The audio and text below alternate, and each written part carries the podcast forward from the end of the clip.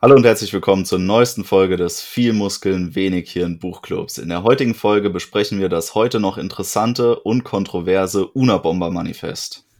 Ich bin euer Host Tom und ich bin wie immer begleitet durch meine wundervollen Co-Hosts Tim und Simon. Kontrovers ist es auf jeden Fall. Ich würde sagen, die Person hinter dem Unabomber, Ted Kaczynski, ist äh, sogar noch ein bisschen kontroverser als sein Manifest. Kurzer Hintergrund. Unabomber ist der Name, den Ted Kaczynski von der CIA verliehen bekommen hat. Er selbst hat äh, unter dem Pseudonym Freedom Club zahlreiche Anschläge verübt, von denen drei tödlich verlaufen sind. Unabomber äh, bezog sich auf seine vorrangigen Ziele, die er als Terrorist hatte, nämlich ähm, University and Airline Bomber. Er hat also viele Personen aus dem technologischen Sektor aber halt auch aus der aktuellen Wissenschaft mit äh, Brief, ähm, Briefbomben, Paketbombenanschlägen bedroht. Ähm, ursprünglich war Ted Kaczynski ein Sohn polnischer Einwanderer in den USA und äh, nach seiner frühen diagnostizierten Hochbegabung ähm, wurde er ja, ziemlich schnell durch das schulische System durchgeschleust, hat dann mit 15 Jahren äh, ein Stipendium an der Harvard-Universität äh, bekommen und hat dort auch mit 16 Jahren angefangen zu studieren. Äh, Im Laufe seines Studiums, in dem er sich vor allem für Mathematik interessiert hat, ähm, in dem Fach hat er dann später auch promoviert, äh, war er auch Teil eines sehr umstrittenen Projekts äh, der Meinungs- und Gedankenkontrolle der CIA, ein Teil des MK-Ultra-Projektes, in dem ähm, verschiedenste Praxen angewandt worden sind, äh, den menschlichen Willen zu brechen. Im späteren Verlauf nach seiner Verhaftung und im äh, Verlauf des Prozesses wurde dann dieser Teilnahme in diesem Projekt eine hohe Schuld zugewiesen dafür, dass der Ted Kaczynski im späteren Verlauf seines Lebens zu der Person wurde, die er ist und für die er bekannt ist. Nach seinem Studium in Harvard äh, hat er dann noch eine sehr kurzzeitige Anstellung als Hilfsprofessor der Mathematik bekommen, die er, ich glaube, nach nur zwei Jahren selbstständig gekündigt hat, um ab da als Einsiedler in einer winzigen Einraumhütte in Montana in der Wildnis zu leben, wo er selbst versorgt, äh, ja, eigentlich als Einsiedler sein Dasein gefristet hat. Ähm, verschiedenste Baumaßnahmen in dem direkten Umfeld seiner abgeschiedenen Bleibe haben ihn dann dazu veranlasst, äh, ja, terroristisch tätig zu werden. Und äh, in diesem Manifest, das wir heute besprechen wollen, hat er eigentlich seine Ideologie, seine Ideen, seine Überzeugungen niedergeschrieben und veröffentlicht in der Hoffnung, äh, damit einen gesellschaftlichen Wandel zu provozieren. Insgesamt kann man sagen, dass äh, Ted Kaczynski das bekannteste Gesicht der antitechnologischen Bewegung ist.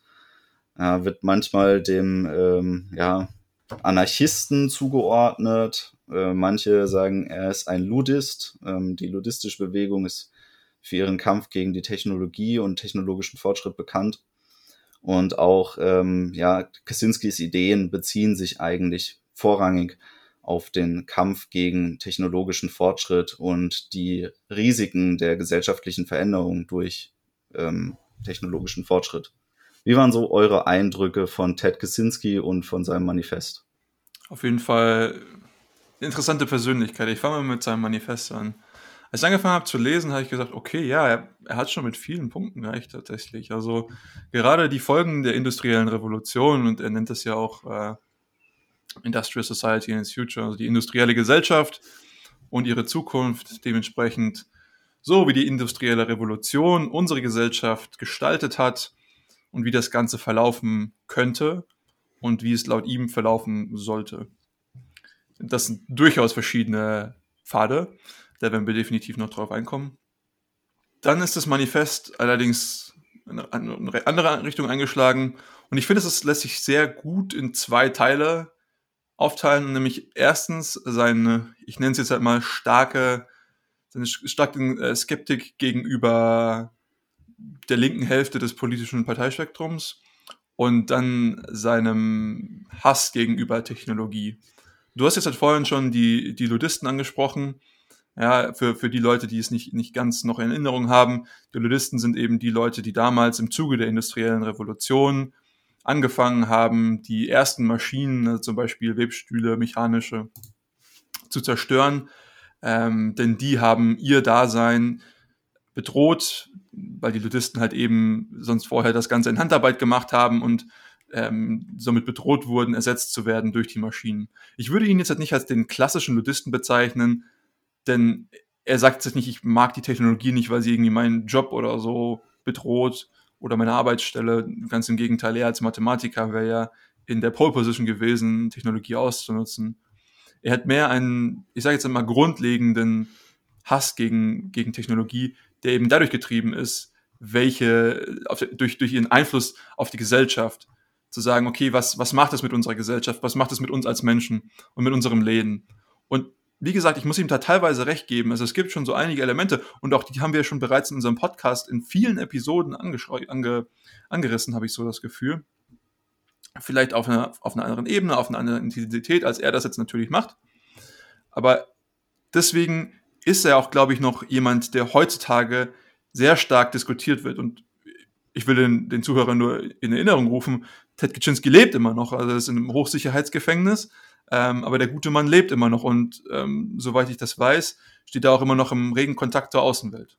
Um das, um, um das Ganze nochmal zu ergänzen aus meiner Perspektive, also das meiste habt ihr jetzt schon gesagt, aber ich muss sagen, also es gab einige Punkte, die mich sehr zum Nachdenken angeregt haben und da kommen wir im Laufe der Folge sicherlich auch noch genauer drauf zu sprechen, weil er meiner Meinung nach ein ganz besonderes ähm, Argument oder Phänomen beobachtet und das auch philosophisch interpretiert, was wir bisher vielleicht noch gar nicht, auch im Podcast auch noch gar nicht besprochen haben und was auch in der Gesellschaft nicht diskutiert wird. Und ähm, zur Person muss ich sagen, also ich habe mir im Zuge der Vorbereitung auch die Serie Manhunt Una Bomber angeguckt, die erste und die zweite Staffel, daher auch mein Nickname für die Folge gerade Una Bubba, weil das in der zweiten Staffel eben so als Witz vorkam. Jedenfalls ähm, als Mensch absolut krasse Geschichte. Ich fand es sehr faszinierend. Ich hoffe, dass wir im Laufe der nächsten Stunde vielleicht auch ähm, da nochmal öfters drauf zu sprechen kommen. Aber grundsätzlich die, die Person Ted Kaczynski ein wirklich ja, Ausnahmemensch. Also ähm, in allen positiven oder negativen äh, Assoziationen dieses Wortes ein absolutes Phänomen und ein Ausnahmemensch. Mir nicht besonders sympathisch, wenn man das schon mal als erste, erste Linie sagen kann. Ich glaube glaub aber, das war auch nicht sein Ziel. Wahrscheinlich ähm, nicht. Und, äh, interessanterweise würde er uns, ja, würde er uns, glaube ich, noch als das zu den ein Leuten einstufen, die Teil des Problems sind, äh, wo wir vielleicht uns sogar nicht finden. Ja, ich, ich würde es interessant finden, wenn wir einfach mal in Medias Res gehen würden und, sag ich mal, seine Thesen von nicht komplett Anfang an aufrollen würden, aber so ein bisschen das Ganze doch darstellen könnten. Also, was, was für mich sozusagen halt irgendwie die zentrale These war, okay, industrielle Revolution, das war so eine der Breakpoints in unserer geschichtlichen Entwicklung danach, was dazu entschieden, äh, entstanden ist, ist, dass unsere Leben irgendwie unerfüllend waren und dass wir angefangen haben, unsere Umwelt zu schädigen.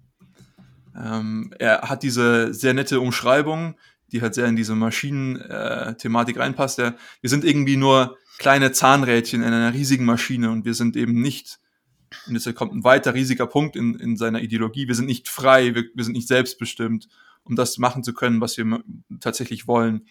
Und ich glaube, das waren so seine äh, zentralen ausschlaggebenden Punkte, die ihn eben angefangen haben, dahin ihn zu lenken, über sowas nachzudenken, wie man irgendwie über Technologie und ihre Konsequenzen vielleicht sinnieren könnte. Wie habt ihr das gesehen?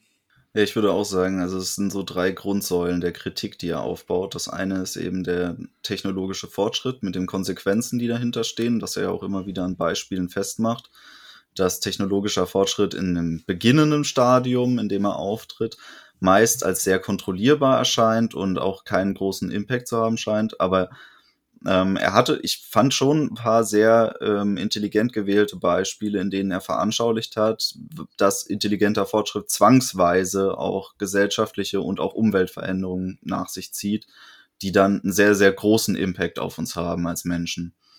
Das finde ich, hat er sehr klar gemacht.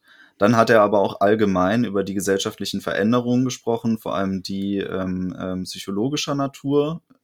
Das war ein großer Teil dessen, was er ausgeführt hat am Anfang seines Manifestes ähm, wo ich sagen muss, dass äh, vieles, was er beobachtet hat zu dieser Zeit, und man muss sich ja auch immer vor Augen halten, dass er da wirklich ein Einsiedlerleben geführt hat, sehr scharf umrissen ist für das, woraus es entstanden ist. Also ich finde immer, ich finde es immer wieder faszinierend, sich vor Augen zu halten, dass er dieses Manifest in, in einer Hütte, die einen Raum hatte, also wirklich, es ist ein, ein winzig kleiner Holzverschlag gewesen, in dem dieser Typ gehaust hat.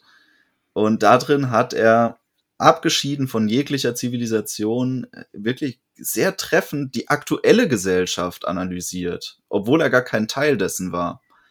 Das finde ich immer so faszinierend eigentlich, wenn man eben so ein Werk liest.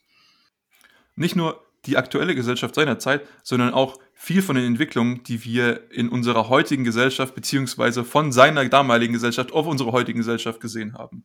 Und wirklich was, was immer noch cutting edge ist. Ja, das stimmt. Und er, wie gesagt, der, der letzte große Block ist menschliche Freiheit und er baut eigentlich schon fast eine Philosophie aus, was Freiheit eigentlich ist, was seine ja. persönliche Definition von Freiheit ist und ich muss sagen, das ist auch der Blog, den ich mich eigentlich am meisten wahrscheinlich anschließen könnte, weil das vielen Gedanken entspricht, die ich auch hatte. Also vielleicht, vielleicht wäre es ganz interessant, wenn wir eben gleich da, da reingehen würden. Also Freiheit ist ja eben auch ein großes Thema bei uns im Podcast in sehr, sehr vielen Folgen. Ähm, hast du da vielleicht eine, eine, grobe Idee, wie er Freiheit strukturiert? Also ich glaube, einer der, der Punkte, die, auf die du zurückspringen kommen, ist halt irgendwie zum Beispiel Power Process, aber ich glaube, da hast du vielleicht eine, eine andere Ansicht. Ja, also die, dieses ähm, Prinzip der Selbstbestimmtheit und der Selbstverwirklichung ist bei ihm ähm, Vordergrund dessen, was Freiheit ausmacht.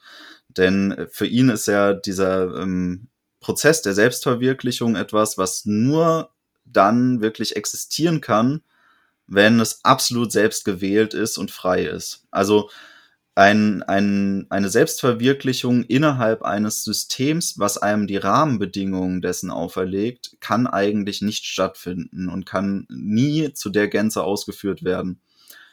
Äh, deswegen hatte er ja in seinem Werk auch ähm, umschrieben, dass selbst wenn die gesellschaftliche Entwicklung in eine Richtung gehen würde, in der wir mehr Freiheiten bekommen und in der wir die Gelegenheit geboten bekommen, uns selbst zu verwirklichen, und ich möchte da mal anspielen auf äh, bedingungsloses Grundeinkommen. Mich hat das sehr daran erinnert an diese, an das ganz frühe Marxische Ideal der technologischen Entwicklung, was ja dann auch aufgefasst worden ist von modernen Denkern, ähm, was man auch so ein bisschen aus, äh, ja, so populär ja, ich weiß nicht, wie ich sie bezeichnen soll, Denkern irgendwie schon, wie äh, Harari oder auch wie einem Richard David Precht kennt, dass sie das, dieses ähm, Prinzip der technologischen Entwicklung so verherrlichen, dass sie sagen, irgendwann übernehmen Maschinen, beziehungsweise modern würde man sagen, irgendwann übernimmt eine KI die menschliche Arbeit so sehr, dass wir zum größten Teil befreit sind und uns dann selbst verwirklichen können.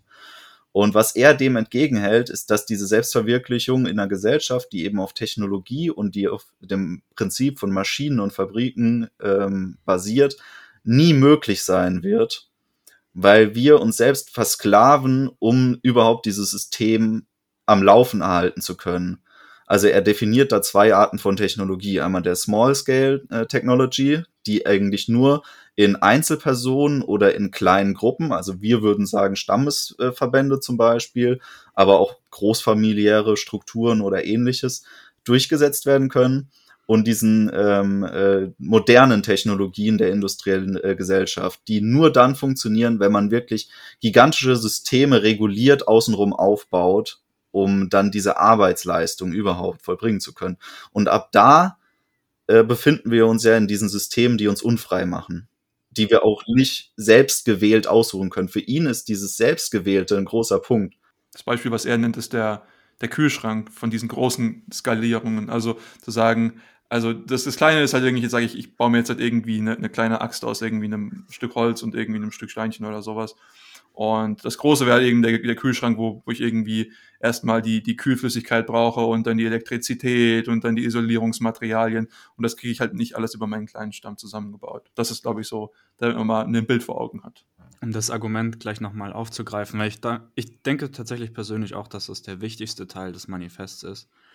Ähm, wenn wir eine Situation haben, in der wir diese Large-Scale Technology haben, dann gibt es immer ein, ein Problem, das wahrscheinlich, also Kaczynski hat es nicht äh, explizit so ausgedrückt, aber im, implizit denke ich, habe ich das da schon so mitbekommen. Und zwar müssen wir uns das so vorstellen, je komplexer das System, in dem die Gesellschaft und die gesellschaftliche Technologie operiert, desto weniger Freiheitsgrade verträgt dieses System. Also die, die Regeln für einen Computer zum Beispiel, die sind einfach relativ streng. Der braucht eine bestimmte Luftfeuchtigkeit, der braucht eine bestimmte Temperatur, der braucht eine bestimmte Energieversorgung und so weiter und so fort. Und je sensibler die Technologie wird, also je konzentrierter, desto geringer wird die Anzahl an, an Möglichkeiten, die man hat, um diese Technologie operieren zu lassen. Und das ist ein Problem, das wurde auch in der Serie ähm, immer wieder künstlerisch sehr, sehr schön dargestellt über die roten Ampeln jedes Mal, wenn der, der FBI-Profiler irgendwo an eine Ampel gefahren ist, eine Kreuzung, wo niemand war. Und die Ampel war rot. Und er hat angehalten. An der roten Ampel, hat er an Ted Kaczynski gedacht.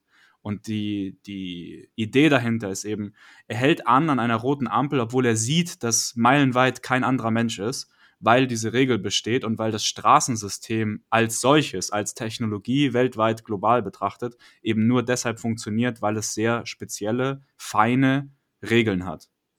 Und diese Regeln machen aber in vielen Kontexten außerhalb des direkten Systems nichts anderes als unsere Freiheit extrem einzuschränken. Und natürlich ist jetzt die, die Ampel ein überspitztes Beispiel. Aber wenn wir zum Beispiel drüber nachdenken an, an unsere ähm, Art und Weise, wie wir wohnen, also die Art und Weise, wie wir Häuser bauen, die sorgt ja dafür, dass wir mehr oder weniger davon abhängig sind, dass wir heutzutage innerhalb Deutschlands auch in einem standardmäßigen Haus leben. Also es, es wäre heutzutage in, in Deutschland nicht direkt möglich, einfach im, im Wald zu leben. Und das ist ja schon eine massive Einschränkung der Möglichkeiten fürs einzelne Individuum. Nun gut, aber du musst ja mal gucken, was, was haben wir uns damit erkauft? Genau, genau, genau, natürlich. Glaub, durch, durch Standardisierung und durch Regeln. Das, das ist nämlich einer der Punkte, so der, der häufig dann vergessen wird. Okay, aber, was bringt uns das? Na gut, ich sage jetzt mal, das große Problem oder ich sage jetzt mal, die, der, der Ursprung oder das, was Kaczynski kritisiert, ist auch so ein bisschen Arbeitsteilung. Das hat damit angefangen. Ne? Wir haben uns spezialisiert. Wir waren nicht mehr die Allrounder, die wir früher mal waren. Wir haben auf einmal Arbeitsteilung betrieben. Das bedeutet, dass nicht mehr jeder jedes machen kann, nicht mehr alles machen kann. Und dementsprechend müssen, müssen, müssen wir uns auf andere verlassen. Das bedeutet aber auch, dass unsere Leben dadurch bestimmt sind, was andere Leute tun. Und das ist ein impliziter Kontrakt, den man dann eben eingehen muss, wenn man sagt, ich möchte diese Spezialisierung haben. Das heißt, ich habe Abhängigkeit in meinem Leben. Und ich komme da nicht drum rum. Und was uns das allerdings äh, äh, ermöglicht, ist unheimlich viel Reichtum und unheimlich viel Wohlstand. Und ich meine jetzt halt hier nicht nur im materiellen Sinne, sondern auch im Sinne von, von Freiheiten, die mir dadurch geschaffen werden. Ich bin frei vom Druck, mir irgendwie jetzt einen, einen Tier schießen zu müssen oder zu jagen zu gehen oder sammeln zu gehen. Ich bin frei von meisten Existenz In gleicher Linie, Simon, in gleicher Linie, wo du frei bist, dass du nicht jagen musst, bist du aber auch unfrei, dass du nicht mehr jagen kannst. Klar, aber es hindert mich ja jetzt im Moment niemand dran, irgendwie mir einen Jagdschein zu besorgen oder anzufangen, Doch. mit, mit Bogen und. Äh, Doch, das, das ist schon das erste Hindernis. Also du musst dich wieder in, in da, genau, System genau, geben, genau. um das überhaupt ausleben zu dürfen. Du bist nicht frei, so zu leben, sondern du musst dann, du musst den Jagdschein machen, du musst eine Waffe haben, du darfst nur das jagen, was dir jagdlich vorgegeben wird. Du darfst dich nicht einfach frei selbst versorgen in der Natur. Und was Kaczynski ja auch sagt, es gibt gar nicht mehr die ausreichende Natur, um uns die Freiheit zu geben, uns dazu zu entscheiden, wenn wir das wollten. Das ist ja auch ein großer Kritikpunkt. Und er, ich, find, ich finde, er ist sehr offen in seinem Manifest damit, zu sagen, was wir uns erkaufen. Und er würde dir, glaube ich, in keinem Punkt widersprechen, den du gerade genannt hast. Für ihn ist es einfach ein Prinzip davon, dass es ihm nicht wert ist, diesen Preis zu zahlen und dass wir auch gar nicht ähm, frei sind, diesen Kontrakt überhaupt zu unterschreiben, wie du ihn gerade ja. ausgeführt ja. hast, sondern wir werden da reingeboren. Es ist eine Art Leibeigenschaft. Da muss man aber zu sagen, im geschichtlichen Kontext, das, das ist immer so. Also es ist ein emergentes Phänomen gewesen. Die Leute haben sozusagen, das, das, ist, das ist passiert im Laufe der Geschichte und wir haben immer mehr eben dieser Freiheit abgegeben. Und das ist ein Prozess, über den können wir vielleicht jetzt auch im, im Rahmen dieser Diskussion sprechen, der technologischen Evolution. Eben bedeutet, es, es gibt einen Stand der Technik, irgendjemand erfindet irgendwas Neues, die Leute sagen, hm, möchte ich eigentlich gar nicht, finde ich nicht super, finde ich nicht gut. So, aber irgendjemand adaptiert es, weil es mir vielleicht einen wettbewerblichen Vorteil gibt. Dann werde ich aber auf einmal dominant, weil ich diese Technologie adaptiere und in irgendeiner Art äh, superior zu dir sein kann, an, an irgendeines Kriteriums. Ja, ich, ich, ich bin einfach, ich habe mehr Ertrag auf meinen Feldern, ich jag mehr Viecher, ich verkaufe mehr Sachen, ich bin einfach attraktiver für was auch immer ich versuche zu erreichen als du. Und irgendwann kaufe ich dein ganzes Zeug auf oder du bist irgendwann weg vom Fenster, du bist irgendwann weg. Und dann bin ich nur noch der Einzige hier, oder aller Leute, die auch diese Technologie adaptiert haben. Und selbst wenn an sich es Leute gab, die diese Technologie nicht nutzen wollten, nicht adaptieren wollen, ist das Ergebnis, dass die Technologie adaptiert wurde. So, und das ist jetzt nicht nur einmal, sondern das passiert halt mit jedem Mal, wo es eine technologische Innovation gibt. Die, der Anreiz, die Technologie zu nutzen, ist vielleicht viel, also es gibt einfach eine Klasse oder eine, Gesicht, eine Schicht der Gesellschaft oder Individuen, die das eben machen wollen und dementsprechend dann halt aber auch erfolgreicher sind. Ich kauf all dein Zeug auf, ist, finde ich, eine sehr euphemistische Umschreibung dafür, dass du irgendwann jeden durch Machteinfluss, also effektiv durch Gewalt zwingst, äh, seinen Platz aufzugeben, um den ähm, technologischen Fortschritt dann zu weichen. Also es ist nicht so friedlich, wie man es jetzt hier darstellt, dass dann derjenige, äh, effektiv ist es so, derjenige, der den technologischen Vorteil hat, muss durch Macht und Gewalt äh, seinen Platz behaupten, um sich auszuweiten. Es ist nicht so, dass die friedlich in ihrem kleinen Raum irgendwie. Bestes, bestes Beispiel dafür ist der Indian Removal Act vom äh, amerikanischen Kongress im späten 19. Jahrhundert, wo man einfach in Washington beschlossen hat, dass die Indianer in den Gebieten von Florida und Georgia jetzt gehen müssen. Und dann hat man denen den Vertrag vorgelesen, den haben die natürlich nicht verstanden. Und so, so hat man dann halt einfach gesagt, ja, die, die sich weigern, werden halt erschossen. Ich glaube, dass es, dass es dafür unzählige Beispiele gibt und du könntest wahrscheinlich ein Beispiel von letzter Woche raussuchen, in dem sowas passiert ist. Das ist eine, eine der Konsequenzen des technologischen Fortschritts, die, die eintreten. Was immer ein bisschen schwierig ist und was Kaczynski aber auch nicht müde wird auszuführen, ist, dass eigentlich die ähm, diese Konsequenzen gar nicht auf diesen einen Faktor gepinnt werden können. Er ist irgendwie ein großer Fan davon, immer zu sagen, dass es sowieso unvorhersehbar ist, welchen Impact denn irgendwas hat, was passiert. Und ja. deswegen ist er ja auch ein riesiger Gegner von Reform, sondern er ist Befürworter von Revolution. Weil jede Art von Reform eigentlich nur darauf ausgelegt ist, minimal was am System zu ändern, so dass eigentlich der Impact so berechenbar ist, dass man wirklich sagen kann, was ungefähr passiert. Ja, ja, total. Ähm, aber ihr habt das jetzt so dargestellt, als wäre das immer so der Fall. Ich glaube ehrlich gesagt, dass es im geringsten der Fälle so abläuft, dass das durch Gewalt ist. Allein du schaust dir irgendwie an, es gibt verschiedene Unternehmen, die im Business sind und dann gibt es eine, eine Innovation, die passiert und auf einmal steht die im, im Wettbewerb mit anderen Technologien. Zum Beispiel, du hast irgendwelche japanischen Fotofilmhersteller und es gibt auf einmal die Digitalkamera und die sagen, pff, komm, das ist doch in zwei Monaten wieder weg. So, wir adaptieren das nicht, wir machen das nicht, wir setzen da nicht rein. Ein Jahr später, zwei Jahre später, drei Jahre später gucken die dumm in die Röhre und werden irgendwann vom Markt komplett verdrängt. Und das ist dann einfach so. Und das ist jetzt halt nichts, wo viel Blut gelaufen ist. Natürlich wurden irgendwelche Jobs zerstört, aber das ist halt einfach mal die Natur des Biestes. Das ist halt Technologie. Du äh, vergleichst, also du stellst hier einen falschen Vergleich an. Und zwar ja. gehst du jetzt auf friedliche Prozesse innerhalb des Systems der, der industriellen Gesellschaft ein. Und worum es Kaczynski geht, oder worum es besser gesagt mir jetzt gerade in dem Punkt ging, ist, dass diese Verdrängung ja vom äh, dem System der industriellen Gesellschaften in Richtung primitiver oder Naturgesellschaften vollzogen wird, dass die ihren Platz in der Welt aufgeben müssen zugunsten äh, des, dieser Gesellschaft. D- Diese Verdrängung meine ich, nicht die innerhalb Fair. dessen, was da Fair. passiert, kann friedlich ablaufen, alles klar. Aber Gesellschaften, die sich nicht dem industriellen Zweig einordnen wollen, die werden irgendwann durch Zwang verdrängt und nicht durch Freiwilligkeit. Ja, ja da, da bin ich vollkommen bei dir. Also, diese Gesellschaften können nur durch im Prinzip das Wohlwollen der industrialisierten Gesellschaft existieren. Wenn die gesagt, ja, Ja, das ist ja da- auch, das ist auch sehr euphemistisch. Also dieses Wohlwollen, wir, wir haben halt jederzeit die Möglichkeit, euch auszulöschen. So, das ist so dieses, ja, ich bin so nett und lass dich am Leben. Ja, im Prinzip. Ist Ja. schon sehr feudal. Ja, also Also was, was das mit menschlicher Freiheit zu tun hat, ist dann schon an sich sehr fragwürdig. Da gebe ich dir auch vollkommen recht und der hat einen extremst netten Punkt gemacht, wenn er nämlich sagt, ähm, Freiheit ist nicht gegeben durch die Zugehörigkeit zu einer Gesellschaft. Und so definieren wir das aber heutzutage, weil nur wenn du Teil oder Mitglied der Gesellschaft bist, bist du frei in den Worten dieser Gesellschaft, was auch immer das für diese Gesellschaft heißt.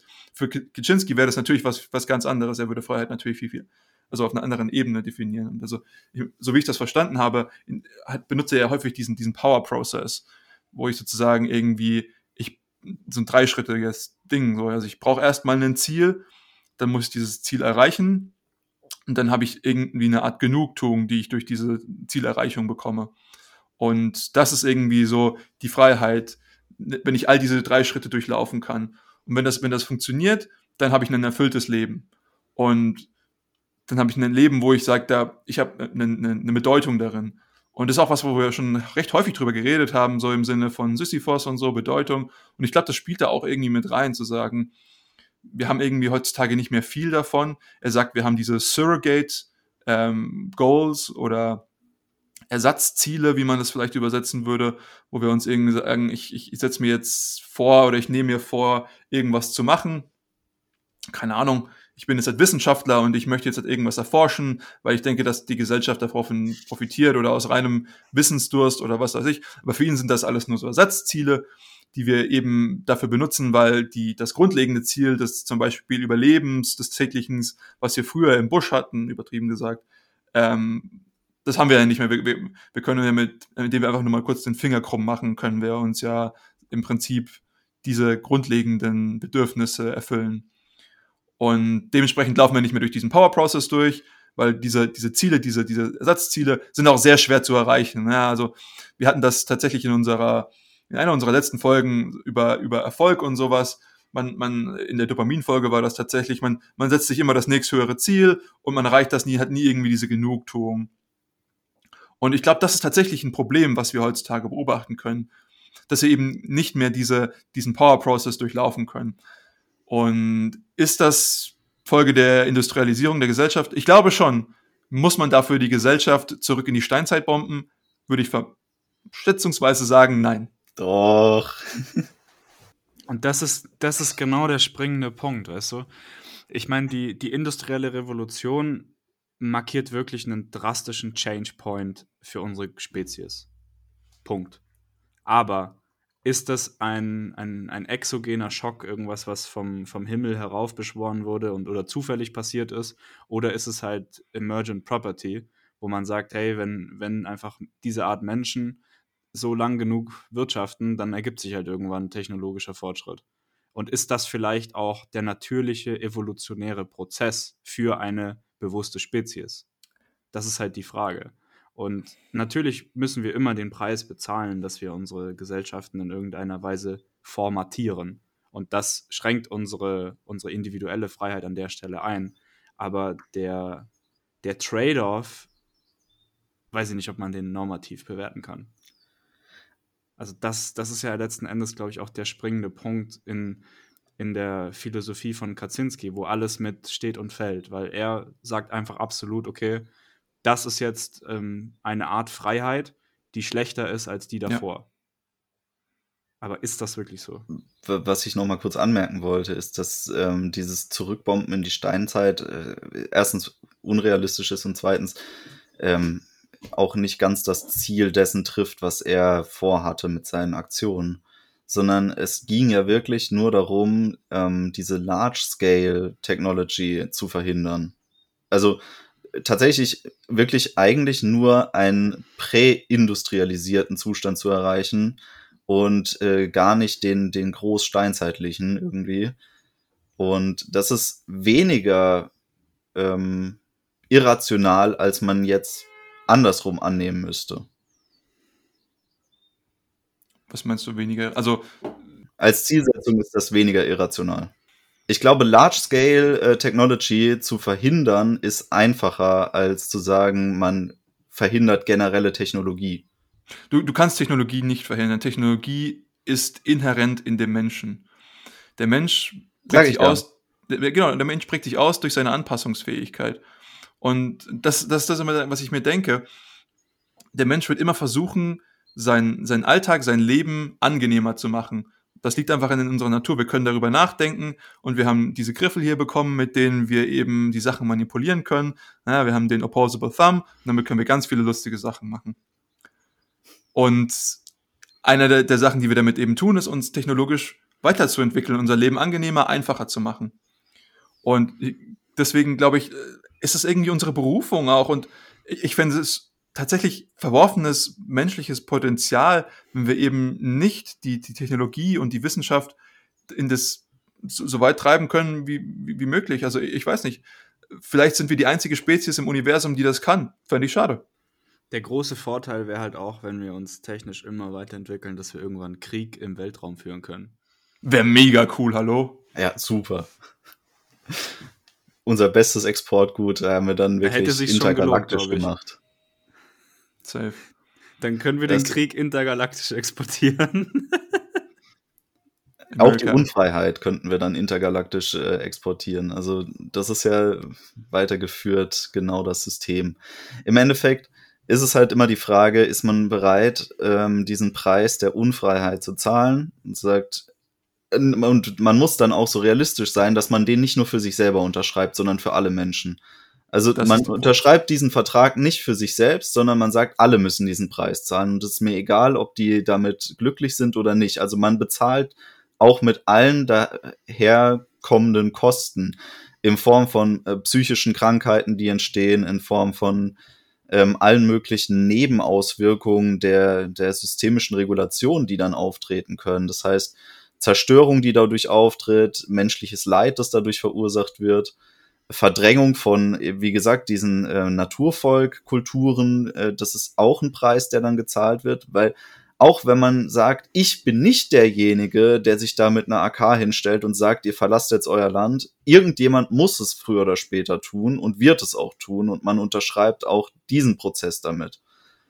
Und ich finde, wenn man diese Gedanken nicht widerlegen kann, also wenn man nicht sagen kann, ich kann mich daraus entfernen und lebe in meiner kleinen utopischen technologischen äh, Gesellschaft, in der das gar nicht der Fall ist, in der wir nicht an solchen Prozessen beteiligt sind, dann nimmt man all diese Kosten in Kauf. Und ich finde, da ist Kaczynski sehr, sehr konsequent mit. Aber auf der anderen Seite würdest du halt auch sagen, wenn wir das alles machen, dann darf niemand Large-Scale Technology machen. So, das ist komplett verboten. Und auch das würdest du dann für jeden unterschreiben. Also die, die Logik glaub, geht in beide Richtungen. Ich glaube nicht, dass das sein äh, Gedanke war. Ich glaube, dass Verbote oder ähnliches überhaupt nicht in seiner ähm, Lebensrealität so aufgetreten sind, dass er sich vorgestellt hat, dass es dann irgendwie eine Gruppe gibt, die das reguliert, sondern sein einziges Ziel war ja eigentlich äh, durch seine die werden Anschläge einfach alle weggebombt. Ja eben, also sein, sein einziges Ziel war tatsächlich die Zerstörung des Status quo. Mehr, mehr Ziele gab es ja gar nicht. Und er hat sich ja auch gar nicht irgendwie daran versündigt, eine Utopie aufzubauen, die er dann stattdessen haben möchte.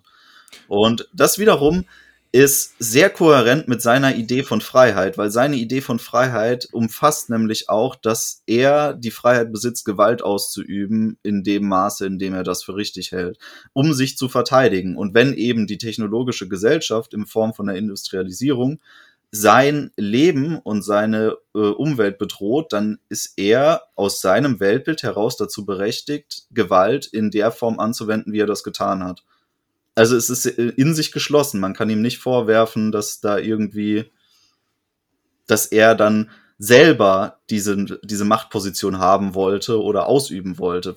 Eigentlich war das mehr oder weniger verteidigend, was er gemacht hat. Ja, also man muss ihm lassen, er ist sehr, sehr kohärent und seine Ideen, wenn man ihre Prämissen denn unterschreibt, sind alle logisch sehr wasserdicht. Äh, was, was ich mir dann allerdings denke, also wie das ist mit der, mit, dem, mit der Auferlegung von Regeln und so weiter, ich bin mir nicht hundertprozentig sicher, allerdings sehr, sehr sicher, dass ich irgendwo gehört oder gelesen habe, ob es jetzt im Manifest war oder in den Interviews mit ihm, dass er am liebsten die Bücher verbrennen würde, die eben dieses Wissen enthalten, was dazu führen würde, dass man eben diese Technologie wieder entdecken könnte. Ähm, was ich jetzt halt schon ein bisschen iffy fand. Ähm, allerdings, wenn du halt sagst, du hast eben keine, er möchte keine Regeln, ist ja auch vollkommen fair. Aber wenn du dann eben Gesellschaften oder Teilgesellschaften hast, die eben sagen, okay, wir machen Large-Scale Technology, dann bist du ja wieder in genau demselben Problem. Die werden dann einfach wieder mächtiger und machen, starten denselben Prozess von, von vorne. Und dann, dann bist du wieder am Anfang. Ich, ich glaube, es geht, es ging mehr darum, ähm, Menschen, die ähnliche Probleme hatten wie Kaczynski, durch dieses Manifest ähm, zu zeigen, wie sie sich wehren können. Also er war ja auch im, im regen Kontakt mit verschiedensten radikalen Umweltschutzorganisationen, die ähnlich gehandelt haben, nur halt, also die haben jetzt nicht unbedingt Leute gesprengt, aber äh, die haben große äh, Industriekomplexe angegriffen und nicht hier so Pille-Palle sich an der Straße festgeklebt, sondern die haben wirklich einfach Maschinen angezündet und gesprengt. Ja. Und ähm, ich denke, dass ihm das, dieser Widerstand, da, wo er in das Leben der Person eingreift, als gerechtfertigt erschienen ist. Ja, also. Also es geht nicht darum, die, der ganzen Menschheit. Ja, ich meine, er kann sich ja nicht, er kann sich ja schlecht selber für den Bösen halten. Ja. Ich bin mir gar nicht sicher, ob er sich für den Guten hält. Also in seiner Ethik ist das kongruent. Ist halt die Frage, was ist seine Ethik wert? Ist doch die Frage, wie, wie, wie viel, wie nachhaltig ist so eine, so eine Handlung. Natürlich, das, das, das Gegenteil, sozusagen das, was bis, bis dato passiert ist, eben zu sagen, versuch nicht überzeugt die Leute mit, mit Worten oder versuch sie anderweitig nicht, nicht gewalttätig zu überzeugen. Das hatte bis dato ja nicht geklappt, also bewiesenerweise, weil irgendwie nichts passiert ist, so die Umwelt immer noch verpestet wurde äh, und, und wird. Ähm, aber die, die Frage der Gewalt, ob das das richtige Mittel ist und dann zu sagen, ich greife jetzt einzelne Forscher an, äh, bringt das wirklich mein, mein Ziel näher, da, das zu erreichen, was ich im Prinzip haben möchte? Ich glaube nicht. Ich bin auch der Meinung, dass, dass der Terrorismus ähm, sehr schwer, das richtig auszudrücken, der schwächste Punkt in seinem Lebenswerk war. Nee, also ähm, ich verurteile den Terrorismus, den er betrieben hat, auch. Also ich, ich halte es erstens mal nicht für zielgerichtet, das, was er getan hat. Und ich denke auch nicht, dass jemals irgendetwas daraus erwachsen wäre, was seinem Ideen näher gekommen wäre.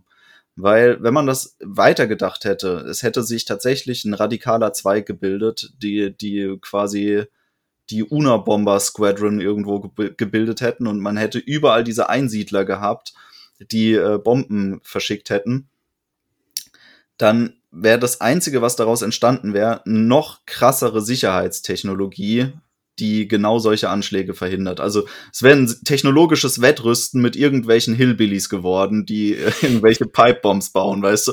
Das wäre interessant gewesen, aber es hätte effektiv zu noch mehr Überwachung und noch mehr Technologie geführt, weil das und noch weniger Freiheit es ist, es ist ein Kampf gegen die Windmühlen im Endeffekt. Aber was ich für ähm, wichtig halte, ist, dass Ted Kaczynski versucht hat, den Menschen ein Bewusstsein dafür zu geben, dass man sich gegen den Fortschritt stellen kann und dass das eine durchaus logische Position ist. Das ist ja eine seiner größten Kritiken überhaupt, dass es gar keine politische Strömung gibt und keine gesellschaftliche Strömung, die sich gegen den Fortschritt per se stellt. Oder die die Konsequenzen des Fortschritts in der Art und Weise kritisiert, wie er das gemacht hat. Hm. Ich glaube, was, was mir sehr daran gefallen hat, äh, ist jetzt halt nicht zu sagen, ich stelle mich komplett gegen Fortschritt, ähm, sondern mehr zu sagen, nicht jeder Fortschritt ist gut äh, weil das war, sage ich mal, bis dato oder ist auch immer heutzutage noch die, das, das Credo der Leute zu sagen, jeder Fortschritt ist gut und jede technische, technologische Innovation ist im Prinzip gut. Ich meine, es gibt hier und da mal irgendwie so ein paar Eckpunkte, Ähm, interessanterweise, was auch er bereits äh, gesagt hat, irgendwie Modifikation von Gengut. Äh, das hat er damals 1995, als er das Manifest publiziert hat, schon äh, besprochen. Und ich meine, wir haben, äh, wann war das? Ich glaube, vor zwei Jahren, als dieser chinesische Wissenschaftler Zwillinge manipuliert, genmanipuliert hatte, dass sie sozusagen gegen AIDS immun waren. Und das hat ja auch für, für einen Riesenaufschrei gesorgt. Und aber zu sagen, dieses Ding, dass Fortschritt immer gut ist, diese Akzeptanz, ich glaube, das ist, das ist was, was sehr gefährlich sein kann und was auch gefährlich war und gerade sehr gefährlich für Freiheit ist. Naja, weil, weil er sagt ja immer, und das fand ich auch ein sehr, sehr gutes Argument, eben technologischer Fortschritt tendiert dazu, Kleingruppen abhängiger von der Gesellschaft zu machen, weil ich eben diese funktionierende, diese funktionierenden Links und äh, Zwischenabhängigkeiten brauche, damit die ganze Geschichte funktioniert. Ja, wenn ich als, als Kleingruppe sehr autonom bin, dann ist es egal. Aber wenn meine Technologie mich eben abhängig macht, zum Beispiel durch Energienetze, hast du nicht gesehen, oder Handelssachen, die ich nicht selbst produzieren kann, dann macht mich das abhängig. Wir haben aber schon gesagt, wir kaufen uns mit dieser Abhängigkeit sehr viel. Ich glaube, dass eine bewusste Reflexion von technologischem Wandel viel, viel wertvoller ist, als zu sagen, technologischer Wandel ist im Prinzip allein schon auf Grundlage, dass es Wandel ist, schlecht. Aber auch diesen Punkt hat er in seinem Manifest aufgegriffen und angegriffen. Und zwar, ja. dass eben technologischer Fortschritt, wenn er einmal in der Welt ist, unkontrollierbar ist. Ja. Also sämtliche Ethikvorschriften, Normen, Rechtsbedingungen, die daran geknüpft werden, sind für irgendwelche ähm, Gruppierungen auf der Welt irgendwann mal egal. Richtig. Also ebenso wie, wie wir uns in zum Beispiel in größten Teilen der Welt an die äh, Bioethikvorschriften halten, wenn es um Genforschung geht, gibt es, wie gesagt, eben in China zum Beispiel nicht solche Skrupel, ähm, da in Menschenversuche reinzugehen zum Beispiel. Und genauso ist es mit, äh, mit der Atomtechnologie äh, gewesen, äh, Kernkraft, die Entwicklung der Atombombe. Es ist nicht, dass man das einschränken kann. Also auch despotische Systeme, von denen wir sagen würden, ah, wir wollen jetzt nicht unbedingt, dass die diesen Fortschritt auch haben, kommen da irgendwie dran, egal wie. Ja, also die Atombombe, da kommt jeder dran, der sie irgendwie haben will. Schwierig, aber ja. Also, ist jetzt auch kein guter Punkt, um zu sagen, dass es nicht so wäre, nachdem so viele ähm, Staaten, bei denen man sie nicht gerne sehen würde, eine haben. Ja, aber es gibt definitiv viel, viel mehr Agenten, die gerne eine haben würden, aber keine haben. Ja, aber wie gesagt, es, ist, es gibt ausreichend Gegenbeispiele. Ja, total. Total. Tim zum Beispiel hat sich im Kühlschrank eine eingelagert. Einfach im Tiefkühl. Das will auch niemand. Darf man die überhaupt tiefkühlen? äh, ich meine, ich, ich musst glaub, du, also. Ja. ich glaube, es macht jetzt keinen großen Unterschied. Ich meine nur, ähm, natürlich, er würde mich jetzt als sehr naiv bezeichnen. Ne? Er würde sagen, mein Glaube daran, dass, dass Technologie sich irgendwie bewerten lässt. Und er sagt ja auch, jede Technologie ist schlechte Technologie. Ne? Also, also, das ist jetzt halt nicht sehr stark paraphrasiert, äh, muss ich sagen. Also, das steht irgendwo im letzten zwei Drittel seines, seines Buches drin. Aber nichtsdestotrotz, ja, bitte. Ich habe auch den Eindruck, dass die letzten ähm, Absätze, die er verfasst hat, immer da hat er versucht, glaube ich, irgendwie so einen Kompromiss zu machen, dass er nochmal einen Bogen zum Anfang spannt, aber auch so eine Zusammenfassung bietet vom Gesamtgedankenbild und es ist irgendwie gescheitert dann. Das, das war zumindest mein Eindruck. Also ich muss sagen, ich fand sein, sein Lefty-Bashing ziemlich, ziemlich nett. ich fand's, ich fand's so gut. Wir müssen alle Mittel einsetzen, um unsere Message nach draußen zu bekommen. Wir müssen alle Möglichkeiten der industriellen Revolution und der industriellen Gesellschaft einsetzen und verwenden, um unseren Zweck nach vorne zu bringen. Aber was wir nicht machen dürfen, ist es mit den Linken zu verbrüdern. Denn die ja. übernehmen mit ihren ganzen Gedanken und Zielen immer alles. Kann man jetzt debattieren. Ich fand es nur sehr nett. Ja, schon äh, Ted Kaczynski als Einzelperson im Wald war ein äh, basierter Querfrontgegner. Ich er war einfach heller based. ähm, ja, aber ich finde tatsächlich diese, diese nicht technologischen gesellschaftlichen Kritikpunkte sind gar nicht so irrelevant und auch heutzutage. Also ich finde, er hat diese wahrscheinlich hat er durch die Geburtsstunde von, von Cancel Culture und Wokeism durchgelebt in seiner Zeit, an denen er an den Universitäten war. Er beschreibt es ja auch, dass eben das, was wir heute als Wokeism verstehen würden, dass das eben aus universitären Gefilden kam, von Leuten, die eben nichts im Prinzip anderes zu tun hatten, als sich über sowas Gedanken zu machen. Also äh, Inclusivity und, und hast nicht gesehen, also auf, auf Gefahr hin, jetzt hier gecancelt zu werden. Er beschreibt halt dann eben die Leute, die sagen, äh, Feminismus, ähm, das, das kommt daher oder Inclusivity, Affirmative Action, also sozusagen äh, die, die Ultra-Inklusion farbiger äh, Mitbewohner der, der in, in den USA, all diese Geschichten kommen eben kommen eben daher und rühren, äh, was ich sehr interessant finde. Er hat zwei, zwei Richtungen und sagt, dass das, dass das äh, Linksismus, wie ich es jetzt übersetzen würde, Leftism, eben eine psychologische äh, Ausrichtung ist, die eben daher kommt aus zwei Sachen. Also entweder ist man übersozialisiert, sozialisiert, sorry.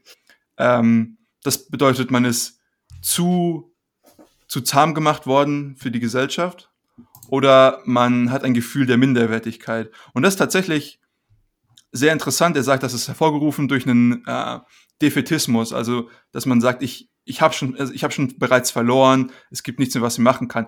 kann. Und das, finde ich, sieht man heutzutage tatsächlich gar nicht so selten, indem man sagt, okay, Klimawandel, wir hatten das letztes, letztes Mal angesprochen, oh, Klimawandel, das ist so schlecht, das ist so schlimm und wir werden alle draufgehen und es gibt nichts mehr, was wir machen kann, können. Und ähm, dann kommt dann irgendwie sowas wie, wie Selbsthass, so masochistisches Verhalten sehen wir heutzutage auch. Du hast vorhin schon angesprochen, wir kleben uns irgendwie an die Straße und lassen uns von Leuten beschimpfen, bespucken und beschlagen. Und all das, sagt er, ist halt irgendwie dieser psychologische Typ des, des, des Linksismus. Und was ich sehr interessant fand, war eben zu sagen, dass dies einfach nur genutzt wird, um einen Vorwand dafür zu finden. Ich brauche einfach nur einen sozialen Grund, einen sozialen Flashpoint, den ich benutzen kann, um im Endeffekt zu sagen, ich kann irgendwie Macht an mich reißen, beziehungsweise an die Gruppe. Aber er sagt halt auch, dass diese Leute im Prinzip nie die Macht in sich selbst suchen, sondern die Macht in der Gruppe suchen und sich dann über diese Gruppe definieren. Und dementsprechend wird jeder Vorwand, der irgendwie gefunden werden kann, benutzt, um noch mehr Macht für sich zu generieren. Und er sagt halt auch, ja gut, das ist halt ein Gedankenexperiment, was sehr schwierig zu verifizieren ist, aber angenommen, du würdest zu irgendjemandem gehen, der dementsprechend äh, denkt und würdest sagen, hey, was sind all die Probleme, die du im Moment hast? Der rattert dir alle runter, dann sagen wir, super, mach mal so, setz mal um, bumm. Und seine These ist halt eben, dass diese Person innerhalb der nächsten zwei, drei Jahre genau wieder so eine lange Liste an Problemen hätte, ähm, die ihm unterkommen würde oder die ihm auffallen würde, die er wieder versuchen würde zu lösen, wofür er dann wieder mehr Macht braucht und mehr Einfluss und mehr Einschränkung der Gesellschaft. Ich meine, das ist ja auch einer der Probleme, die dann dadurch eben kommt, zu sagen, dass wir nicht nur durch Technologie eingeschränkt werden, sondern halt auch eben durch den Einfluss der größeren Gesellschaft, durch Regeln auf unser Verhalten. Ultra Nietzscheanischer Gedanke, den du da gerade formuliert hast, Alter. Das hat richtig Spaß gemacht, dazu zu hören. Ja, ja, hat auch Spaß gemacht, es zu formulieren. wie sich der Mickrige der Gruppe unterwirft, um den Schwachen noch zu triezen. Was wir halt immer beobachten, ist, dass, dass die, ähm, der Aktionismus, wie es ja heutzutage immer bezeichnet wird, sehr niedrigschwellig ist. Also, äh, um jetzt äh, Taleb mal wieder zu bemühen, die haben sehr wenig Skin in the Game, wenn die äh, irgendwie ihre Aktionen bringen. Erstens, sie begeben sich nie auf ein Feld, das stark gesellschaftlich verachtet wird, innerhalb dessen, was sie tun. Und die, ähm, der Aktionismus selbst, der selbst in seiner krassesten Form, die man heutzutage so großflächig beobachten kann, also dieses, dass man sich irgendwo festklebt, das ist ja jetzt auch nichts, was irgendwem wirklich wehtut und man begeht jetzt auch nicht die krasseste Straftat damit. Also klar, die Auswirkungen sind teilweise verheerend, wenn man großen Stau verursacht. Das, ich bin da auch wirklich ein großer Kritiker von diesen Aktionen. Ich finde das nicht zielführend, ich finde es auch schlecht durchdacht.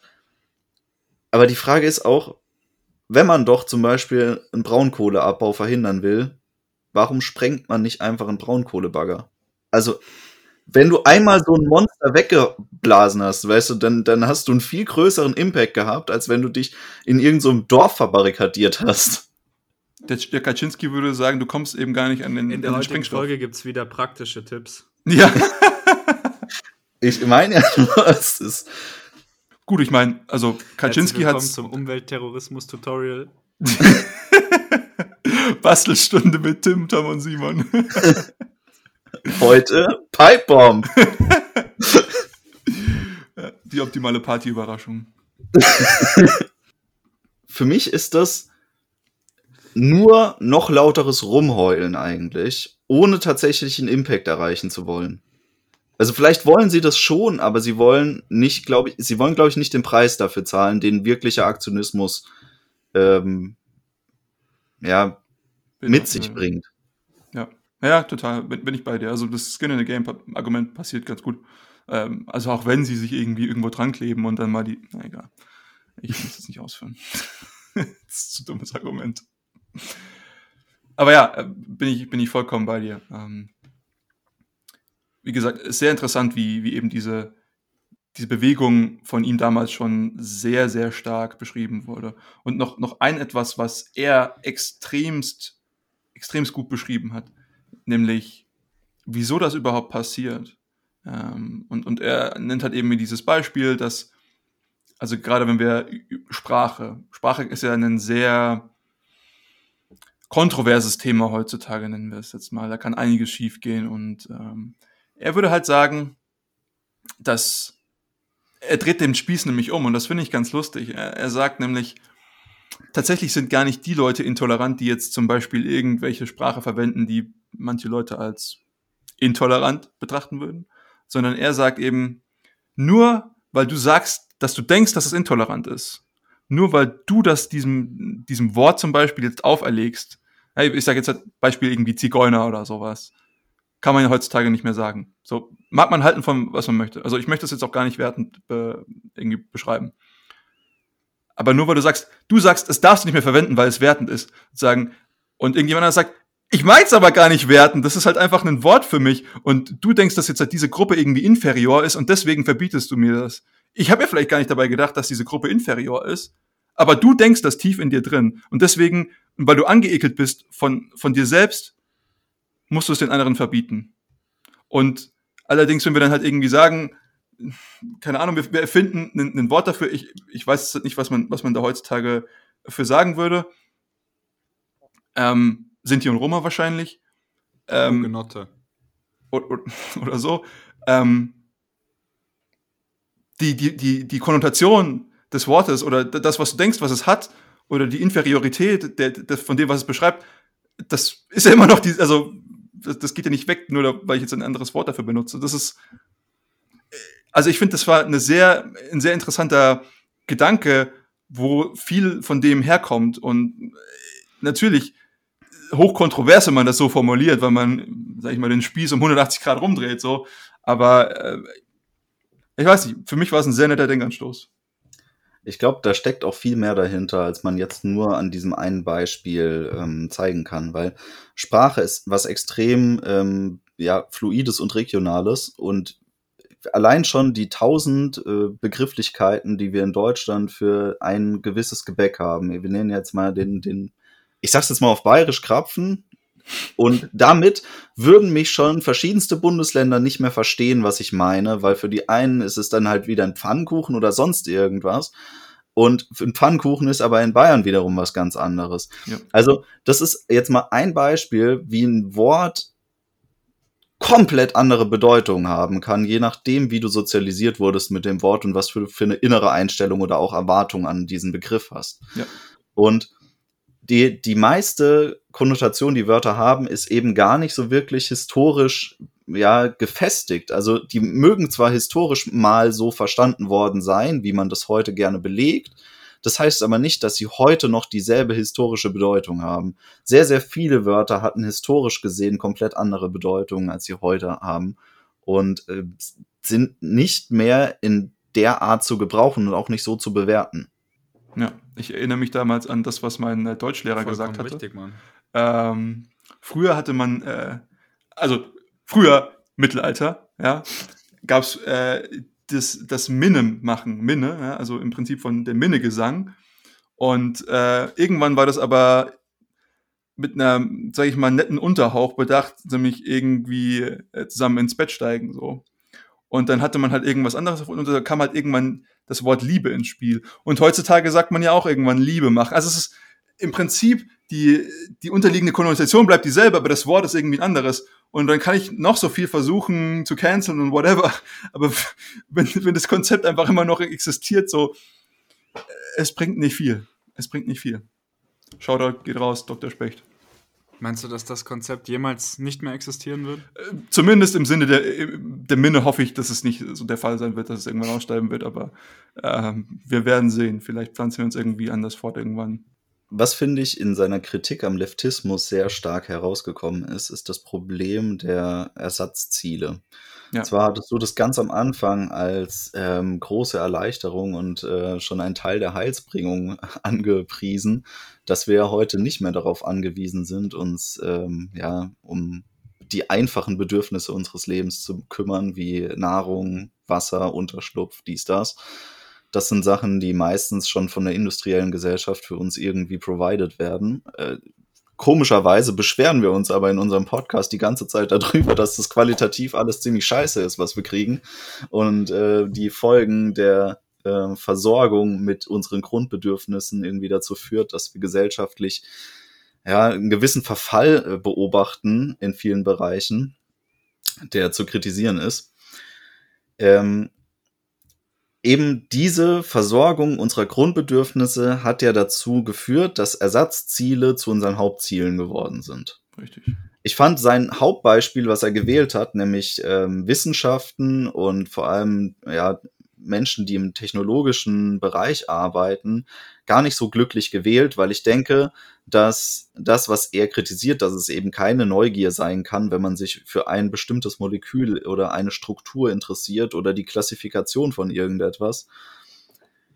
Ja, ich denke, dass das der natürliche Prozess ist, dass man ähm, sich in diesem Bereich, der einen interessiert und für den man Neugierde empfindet, sich ja verewigen will, indem man etwas Neues entdeckt. Und wir sind einfach schon so weit, dass diese neuen ja. Sachen total nischig und nerdig sind. Ja. Es ist auch irgendwie unbefriedigend. Das ist was, was ich immer wieder erlebe. Ich finde es sehr unbefriedigend, nur die Möglichkeit zu haben, irgendetwas Nischiges zu untersuchen, statt irgendetwas, was grundlegend wäre. Das fände ich persönlich wäre wär was, was einem mehr Zufriedenheit mit dem Werk, das man vollbringt, ähm, bestätigen könnte. Ist aber halt, wie gesagt, ein Problem des Fortschritts. Was äh, aber dieses Ersatzzielthema viel besser getroffen hat, war, finde ich, seine Charakterisierung des Leftismus, das, den er ähm, vollzogen hat. Und ich würde sagen, dass fast alles, was diese ähm, Gruppierung in seiner Beschreibung an den Tag legt, an Verhalten, eigentlich purer Ausdruck von Ersatzzielen ist, die sie sich irgendwie geben, um irgendwie klarzukommen mit ihrem Leben. Hast du da Beispiele? Also diese, ähm, zum Beispiel der Einsatz für, ähm, wie hat er das gesagt, Minderheitengruppen. Mhm. Also, also sie suchen sich ja immer verschiedenste Minderheitengruppen. Und ähm, seine Kritik war ja, das sind nur deswegen Minderheitengruppen oder die sind nur deswegen inferior, weil diese Leute es so empfinden. Genau. Per se sind diese Gruppen das gar nicht. Genau, das war das, was ich vorhin gesagt hätte sie setzen sich, also sie suchen sich diese Gruppen auf, die, die sie für sich als minderwertig irgendwie ähm, erkennen, um sich dann für die aufzuopfern und einzusetzen, als Ersatzziel für ihr Leben. Ja, also sehe ich, sehe ich vollkommen. Ähm, ich, ich musste mich auch, äh, ich hatte mich etwas angegriffen gefühlt als, als Forscher, äh, als er dann. Und ich meine, fair, fair, fang, fang, fang mit dem, dem, dem, stärksten Case an, den du hast. Und es ist auch sehr gut, dass er so gemacht hat, zumindest aus meiner Sicht natürlich. Und ich finde, es ist auch noch recht einfach Grundlagenforschung zu betreiben. Also ich in meiner Forschung, na gut, ist etwas abstrakt oder so. Man, wenn, ich, wenn ich zum Beispiel an Grenzen statistischer Verfahren forsche, wie ich das aktuell mache, ja, also das ist schon sehr fundamental für mich. Oder ich kann auch irgendwie interdisziplinäre Forschung versuchen zu betreiben. Ich glaube, es kommt nur darauf an, was man eben für Ansprüche hat. Aber ich finde es auch vollkommen fein und ich kenne auch genügend Leute, die sagen, ich kann mein Leben dafür aufopfern, jetzt herauszufinden, ob dieses Molekül sich rechtsrum oder linksrum dreht. Jetzt überspitzt gesagt, aber ich denke mal, sowas wird es auch geben. Ähm, aber jetzt zu deinem, zu deinem, ja, zu der Beschreibung des, des Leftismus ähm, und die Aufopferung der Ziele. Also das finde ich ja auch sehr interessant, weil er sagt ja, es gibt ja irgendwie diese drei Arten von, von Zielen. Ne? Das erste ist eben das, wofür wir im Prinzip nicht wirklich viel arbeiten müssen. Das ist das, was wir heutzutage haben, wenn wir eben diese grundlegenden Bedürfnisse wie Kleidung, Unterschlupf fast nicht gesehen haben. Dann gibt es das zweite, wofür wir so ein bisschen strugglen müssen, müssen schon ein bisschen arbeiten. Und das ist das, was wir früher eben hatten ähm, für Kleidung, Unterschlupf, Nahrung und so weiter. Also das war uns nicht gegeben so. Wir, wir konnten nicht einfach mit den Fingern schnipsen und es war da. So, wir mussten dann halt irgendwie jagen gehen, wir müssten sammeln gehen, wir müssten irgendwas selbst herstellen. Und das hat irgendwie etwas in Anspruch genommen. Und das ist, was er hauptsächlich als diesen Power-Process beschreibt, den man dann durchläuft. Und da haben wir dann eben diese Genugtuung, die wir halt dann am Ende haben. Wir haben gesagt, wir haben jetzt Arbeit reingesteckt, aber wir, haben, wir sehen jetzt auch was haben. Und dann haben wir eben dieses dritte. Das sind diese Ziele, die im Prinzip nie abgeschlossen werden können, nie erreicht werden können. Und da gebe ich dir recht, das sind eben viele der Ziele, die wir uns heutzutage setzen. Jetzt halt auch unabhängig, ob das jetzt im, im Bereich des Leftismus ist oder nicht, auch viele Ziele, die ich mir vielleicht setze oder viele andere Leute, die sie sich setzen, sind irgendwie derart. Und das führt natürlich auch dazu, dass es manchmal sehr ungenügsam sein kann. Ja, man, man fühlt sich nicht so gut. Ja? Wenn, man, wenn man sagt, ich möchte einfach mehr, ich sage, ich möchte einfach mehr Macht, mehr Geld, mehr Muskeln, weniger Hirn, all diese Ziele, das ist, das kann oftmals sehr schwierig zu erreichen zu sein. Ja. Und ah, weniger Hirn ist ziemlich leicht.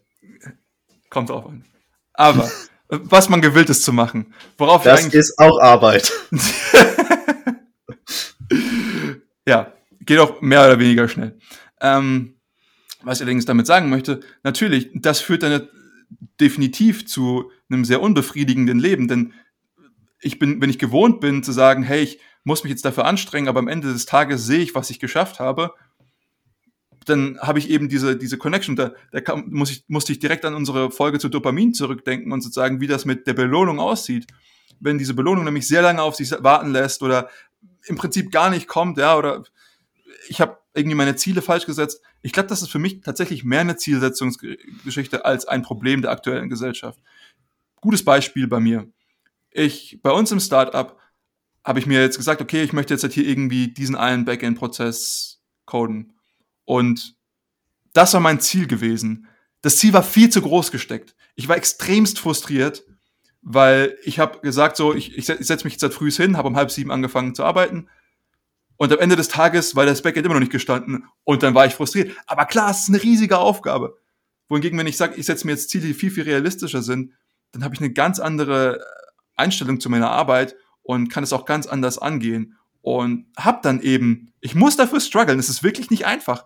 Aber allein die Einstellung dazu kann schon dazu führen, dass ich eben von dem Ziel der Art 3 vielleicht auf etwas ähnlicheres zur Art der Ziel, Zielart 3, 2 zurückkomme. Für mich ist immer die ähm, Frage, weil ich finde sein Bild des Ganzen eigentlich recht schlüssig. Ähm, mhm argumentiert ja dafür, dass in der jetzigen Gesellschaft das nicht erreichbar ist und dass auch durch Reform der Gesellschaft wir die, das System nicht in eine Richtung bringen, das uns näher an diesen Zustand bringt, den er idealisiert als Zustand der Freiheit, in dem wir die Möglichkeit haben, unseren Power Process auszuleben und so.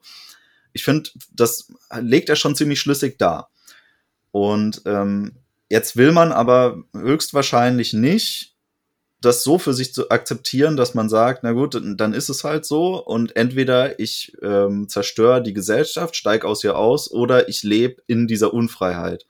Was sind denn unsere Optionen, die wir tatsächlich haben oder was könnten denn Optionen sein aus eurer Sicht? Oh, super gute Frage. Danke dir. Das, das wäre das nächste, worauf ich hinaus möchte. Äh, ganz, ganz kleiner Punkt vorher noch. Ich glaube, Kaczynski will sich die Welt ein bisschen einfach machen. Er, er sieht das Ganze so ein bisschen schwarz-weiß-mäßig. Ähm, es ist nämlich, für mich ist es einfacher zu sagen, wir machen einfach alles kaputt. Das ist, da, da muss nicht viel denken, muss vielleicht viel machen. Ähm, für mich ist die viel spannendere Frage, wie könnten wir es dennoch retten? Ich weiß, ich würde dadurch definitiv von Kaczynski als naiv und vielleicht noch von vielen anderen Sachen, äh, anderen ähm, Bedeutungen beschimpft werden. Allerdings glaube ich, dass es trotzdem noch interessant ist, darüber nachzudenken. Es gibt nämlich viele Ansätze. Zum Beispiel sagt er, zunehmend, was die Gesellschaft gemacht hat, ist, sie hat uns mehr Stress aufobtruiert. Und das Limit für die Entwicklungsgeschwindigkeit der Gesellschaft ist, wie stark und wie schnell kann sich das Individuum an Stress anpassen. Und was die Gesellschaft jetzt nun eben gesagt hat, na gut, wir möchten eigentlich sehr, sehr schnell vorankommen. Ihr müsst einfach schneller an den Stress anpassen. Dementsprechend müssen wir irgendwas dafür hervorrufen, damit ihr besser mit dem Stress umgehen könnt. Und jetzt Deus Ex Machina, Psychopharmaka, Antidepressiva, Unterhaltung, Smartphones, Bildschirme, Ablenkung, all diese Sachen. Und das ist wieder für mich so ein Phänomen. Podcast. First Order Thinking. Ich habe dieses Problem, das Problem zum Beispiel Aufmerksamkeit oder Stress oder hast du nicht gesehen. Und dann, dann klebe ich einfach ein Pflaster drauf und dann ist es wieder für mich gegessen, weil ich kann einfach das machen, was ich wieder machen möchte, was mir eigentlich mein eigenes Ziel ist. So, und dieses First Order Thinking ist, was mir so ein bisschen auf die Nerven geht. Und einfach dieses, dieses Stresslevel, Stressmanagement, ich glaube, hier kann man wirklich tatsächlich wichtige Ansätze treffen und kann schon mal einiges von dem, äh, was man vielleicht kritisieren würde aus der Sicht von Kaczynski angehen. Auch was, was ich vorhin gesagt habe. Ich glaube, dieser Power Process, der lässt sich wirklich, wenn man smart rangeht, lässt sich das definitiv zumindest 99 Prozent replizieren, so dass wie man das eigentlich haben würde. Ich finde es gut, wenn man noch in seinem Leben ein Ziel hat und man sagt, Mensch, das, das würde ich, äh, diese, diese, diese, sag ich mal, Leute, die kommen, ey, ich will ein Ziel haben, was größer ist als mein Leben, so, was ich in meinem Leben nie schaffe, finde ich an sich ganz gut. Aber wenn ich trotzdem noch irgendwelche anderen Ziele habe und kann, ich glaube, das lässt sich nachbauen. Also von daher, meine erste Eindruck von dem, was sich noch machen lässt, ist eben auf der einen Seite dieses Stressmanagement und zu gucken, wie kriege ich das irgendwie besser hin? Das ist natürlich jetzt halt sehr breit formuliert, ich weiß. Und es gibt jetzt halt auch nicht nur den Stress, den psychischen, sondern wir haben ganz viele andere Stressoren, Umweltverschmutzung, einer davon. Und dann halt eben dieser Power Process, von dem ich glaube, dass er sich wirklich sehr gut auch so durchlaufen lassen kann, ohne dass ich jetzt halt irgendwelche Sachen suchen, sammeln und jagen muss. Ob das sehr gut funktioniert, würde ich schon in Kritik stellen. Also sehr gut als Ersatz, würde ich sagen, funktioniert das vielleicht. Aber nicht sehr gut im Sinne von dem, wie es tatsächlich funktioniert. Also dieses, das lässt sich, glaube ich, nicht auf dieser Ebene ähm, vergleichen, weil wir halt eine Eskalationsstufe höher stehen oder vielleicht nicht nur eine, sondern gleich mehrere. Deswegen lassen sich diese unterschiedlichen Arten, den Power Process zu durchlaufen, nicht mehr miteinander vergleichen. Und ich würde auch nicht sagen, dass es für uns als Individuen sehr, sehr gut funktioniert, weil wir von dem, was natürlich vorgesehen ist, uns so weit entfernt haben. Also es kann nicht mehr so gut funktionieren, wie es eigentlich. Dazu müsste erstmal eine genetische Anpassung auch stattgefunden haben, die uns das überhaupt erlaubt, dass, dass wir uns mehr dem annähern, dieses Abstrakte äh, mit dem Power Process zu verbinden, was dafür notwendig ist, damit er eben gut funktioniert. Für mich ist das so ein bisschen, also an sich ist es doch nur die interne Reaktion, die du auf deine äußeren Umstände hast. Das ist doch im Prinzip alles. Wenn, wenn du, wenn du es schaffen kannst, ne, also ich meine, so wie es aufgegliedert hat, er hat die Zielsetzung, er hat die, das Erreichen des Ziels und dann die Zielerreichung. Und wenn ich, wenn ich meine Reaktion darauf so gestalten kann, wie das auf, sag ich mal, was ganz Primitives ist, dann bin ich doch äquivalent. Und die Reaktion darauf, das ist komplett durch mich getrieben. Ich argumentiere jetzt aber nicht aus der Sicht, wie Kaczynski das aufgebaut hat, sondern ich argumentiere hier aus biologischer Sicht. Und ähm, aus biologischer Sicht ist das was komplett anderes. Wenn du ein Grundbedürfnis befriedigst, dann hast du da eine ja, instinktive Triebhaftigkeit, die dich überhaupt dazu bringt, das zu tun. Und die Belohnung äh, dementsprechend, dieses Ziel zu erreichen, kannst du nicht damit vergleichen, wenn du einen abstrakten Prozess in deinem Leben integriert hast, den du dir als äh, künstliche Zielsetzung vornimmst. Also es ist ja kein ähm, instinktiver Trieb, der dich dazu bringt, irgendwelche Aufgaben an deinem Tag zu erledigen, sondern du musst dich durch abstraktes Denken dazu bringen, dass du das als Aufgabe für dein Leben akzeptierst und dann durchführst und dann erhältst du die Belohnung. Also dieser Prozess ist ein komplett anderer als der natürliche Prozess. Und deswegen ist auch der Belohnungsmechanismus nicht vergleichbar. Hm. Also das ist einfach deutlich holpriger und fragiler als System weil es kann viel, viel mehr schiefgehen. Einfach, also seine Grundbedürfnisse zu befriedigen, ist eine Frage von, überlebe ich die nächste Zeit weiterhin oder nicht? sich ein abstraktes Ziel zu setzen und zu scheitern, hat weniger Impact und die Belohnung ist einfach auch ganz anders. Gebe ich, gebe ich dir recht, aber mein Leben fühlt sich trotzdem gut an, weißt du? ja, aber wie gesagt, da, da fehlt einfach, ich glaube, dieser primale Vergleichsfaktor. Die, die, Situation, die Situation ändert sich halt. Ich meine, ähm, ich, ich sage das immer wieder, das ist auch sehr abstrakt, aber es ist halt maßvolles Maß halten.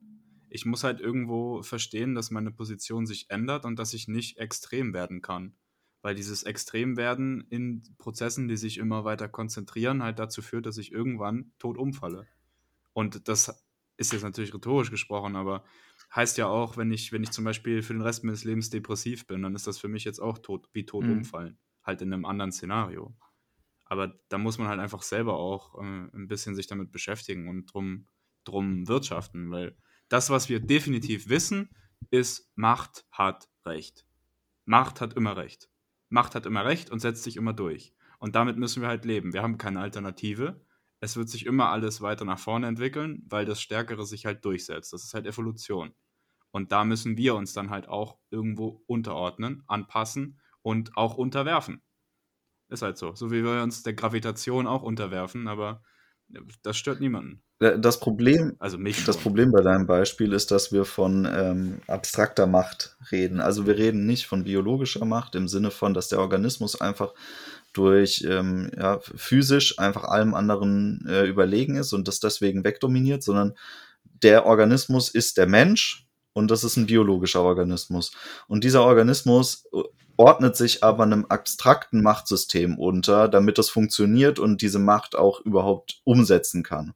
Ja, aber der Organismus ist ja gar nicht darauf ausgelegt, tatsächlich so viel Macht aufzubauen, eventuell. Also es kann tatsächlich daran scheitern, dass unser Organismus einfach gar nicht mehr mitspielt und kaputt geht.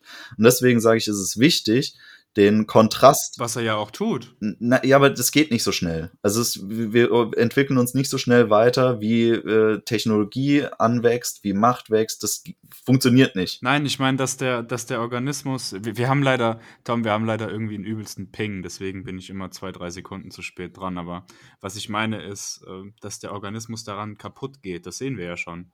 Das sind ja die ganzen psychischen Krankheiten und der ganze, der ganze Trauerzug an an Entwicklungen, was unser körperliches Wesen angeht, als Aggregat in der Spezies. Ja, und äh, deswegen sage ich ja auch, dass es so schwierig ist, hier einen passenden ähm, Ersatz zu finden, so wie Simon das eben sagt, dass er ja ein glückliches Leben führt, mit dem ich will dir das auch nicht in Abrede äh, stellen irgendwie, auf gar keinen Fall, das greife ich nicht an. Ich greife nur an, dass der Kontrast ja gar nicht gegeben ist und dass die Fragilität ähm, für die allermeisten Individuen viel zu hoch ist, diesen Weg zu bestreiten. Während die, das, ähm, der natürliche Power Process extrem stabil ist. Mhm. Gebe ich dir recht, ist auch viel einfacher. Äh, eben ist es eigentlich nicht einfacher, wenn man tatsächlich da durch muss. Äh, ich rede jetzt nicht einfach von einfach zu machen, sondern ähm, simpler. Ja, das stimmt. Das, das ist das Argument, was ich versuche. Deswegen sage ich ja, das sind einige Eskalationsstufen, die da dazwischen liegen, weswegen die Prozesse nicht miteinander vergleichbar sind und auch nicht endlos äh, so funktionieren, wie du das jetzt ansprichst. Ja, also vollkommen. Aber ich glaube, das sind halt eben die, die, die kleinen Anpassungen, die man, oder großen Anpassungen, die man in seinem Leben dementsprechend durchführen muss, um in dieser einen Gesellschaft zu leben, wie wir sie eben haben. Und wie vorhin von Tim gesagt, Might is right, Macht hat recht. Du kannst versuchen, nicht dagegen aufzuwiegeln. Ähm, du wirst wahrscheinlich nicht so viel Erfolg haben. Und dann ist für mich die Alternative, na gut, dann versuche ich mich halt irgendwie anzupassen. Und das klingt jetzt da irgendwie vielleicht auch wieder defeatist und äh, auch wir, wieder Kaczynski würde mich, glaube ich, tadeln dafür, aber sagen wir es mal so, ich finde vieles von der Gesellschaft, wie wir sie aktuell haben, nicht schlecht. Also wir, wir haben das jetzt immer so schlecht dargestellt und viele unserer Folgen sind auch sehr kritisch und das ist auch gut, kritisch zu sein. Und ich habe auch vorhin gesagt, man darf nicht jede technologische Neuerung und jede Einschränkung von Freiheit unreflektiert übernehmen. Ähm, aber trotzdem können wir dadurch einiges gewinnen. Und es ist nur die Frage, wie man damit umgeht. Natürlich, diese Frage ist extremst schwierig. Das möchte ich gar nicht abstreiten. Aber ich glaube auch, dass zum großen Teil unser Podcast da viel Input liefern kann, wie man eben das umsetzen kann. Wir haben viel über, über äh, über Ziele im Reden, im Leben, über, über das, den Sinn des Lebens geredet. Das ist, sage ich mal, diese, diese, diese Zielsetzungssache, diese, diese Power Struggle-Geschichte. Wir reden viel über Ernährung. All diese Geschichten. All das schließt mich da rein, wie ich eben versuchen kann, trotzdem noch in dieser Gesellschaft so glücklich, gesund und vielleicht natürlich wie möglich zu leben. Ne? Ist es einfach? Definitiv nicht. Will es einfacher? Auch nicht. Aber trotzdem, ich glaube, zu sagen, ich schmeiß hin und mach neu, das ist für mich die Feiglingsvariante. Also ich spiele jetzt hier ja auch ähm, zum größten Teil irgendwo Teufelsadvokat. Klar, das ist mir bewusst. Aber ähm, den Punkt, den würde ich wirklich persönlich äh, angreifen wollen, weil ich glaube nicht, dass es die Feiglingsvariante ist, sich dem entgegenzustellen. Weil ich meine, was wir ja jetzt hier irgendwo ähm, herausgestellt haben, ist, dass dieses System die größte Macht darstellt und sich deswegen durchsetzt. Und jetzt zu sagen, die Feiglingsposition ist diejenige, die der einnimmt, der sich dem System dennoch entgegenstellt und äh, versucht, als konterrevolutionär tätig zu sein, das äh, finde ich schon sehr vermessen eigentlich, wenn man selber gerade für sich definiert hat, dass man sich dem unterordnet und versucht, da sein bestes Leben drin zu führen. Ich sage nicht, dass dein Punkt falsch ist und ich sage nicht, dass dein, dein Weg irgendwie falsch ist, aber ich fand die moralische Wertung des äh, Kontrarevolutionärs schon vermessen. Ich meine damit nicht, dass er zu, ich meine nicht feige im Sinne von, ich, ich stelle mich gegen das System, sondern ich habe zu großen Respekt davor, mich anzupassen und gehe deswegen raus. Oder es ist eine Aufgabe, die mir zu schwierig erscheint und suche deswegen eine andere Lösung. Das meine ich damit. Ja, es ist ja auch sehr euphemistisch, das so zu betrachten, als wäre das so eine Aufgabe der Menschlichkeit, sich anzupassen. Also ist es eigentlich nicht. Es ist ja auch eigentlich nur ein sich unterordnen und in, in das System integrieren, wenn man diese Entscheidungen trifft. Und ähm, es ist jetzt nicht irgendwie der, der heroische Akt dann da drin, das beste Leben zu führen, sondern das ist ja was sehr egoistisches, beziehungsweise es ist einfach sinnvoll. Also es macht keinen Sinn, äh, depressiv in diesem System zu überdauern, äh, nur weil man gewisse Freiheiten nicht hat oder weil Sachen nicht funktionieren innerhalb des Systems. Aber ich glaube, was wir auch immer wieder ähm, im Podcast jetzt als Thema hatten, ist, dass wir auch, also zumindest, dass es mir so geht, dass ich sehr unverständlich finde, wie viele Möglichkeiten von Menschen ungenutzt sind, ähm, gesund zu bleiben innerhalb dieser Welt. Weil was man ja schon beobachten kann, ist ein gesellschaftlicher Verfall, der dahingehend ist, dass viele Leute fatalistisch werden, dass sie sagen, naja, es geht eh alles in Arsch und ja, die ganze Welt und alles, also dass man einfach depressiv reagiert auf das, was einem vorgesetzt wird, was man gar nicht müsste. Also man hat ja so unglaublich viele Möglichkeiten, sich um sich selber zu kümmern und sich auf Vordermann zu bringen. Sei es, dass man sich um seinen Körper kümmert, dass man eben äh, die Ernährung endlich mal auf die Kette kriegt, dass man äh, sich sportlich irgendwie um sich selber kümmert. Also die Leute, die diese Möglichkeiten nicht ergreifen, die wirklich sehr simpel sind. Also die sind ja fast schon wieder primal simpel. Abstrakt, aber primal simpel. Die, die verstehe ich am allerwenigsten, aber ich würde schon sagen, dass wenn du es ultimativ durchdenkst, kannst du immer noch am Ende sagen, meine Freiheit ist mir mehr wert, als dass ich ein glückliches Leben innerhalb dieser Rahmen führe. Also mein, mein Gedankengang ist, wieso, wieso soll ich die Leute dazu forcieren, sich richtig zu verhalten, indem ich sie einfach in diesen Zustand zurücksetze? Die, die Leute haben all die Freiheit, eben sich schlecht zu ernähren, schlecht zu verhalten, sich nicht zu, zu bilden, was weiß ich. Sie haben diese Freiheit, aber sie, sie setzen es nicht um. Sie sind zu faul. Und ich möchte sie nicht dazu zwingen, indem ich sage, wir gehen jetzt ja wieder zurück und haben jetzt eine, eine, eine, sag ich mal, einen Zustand unserer Gesellschaft, wo du das machen musst.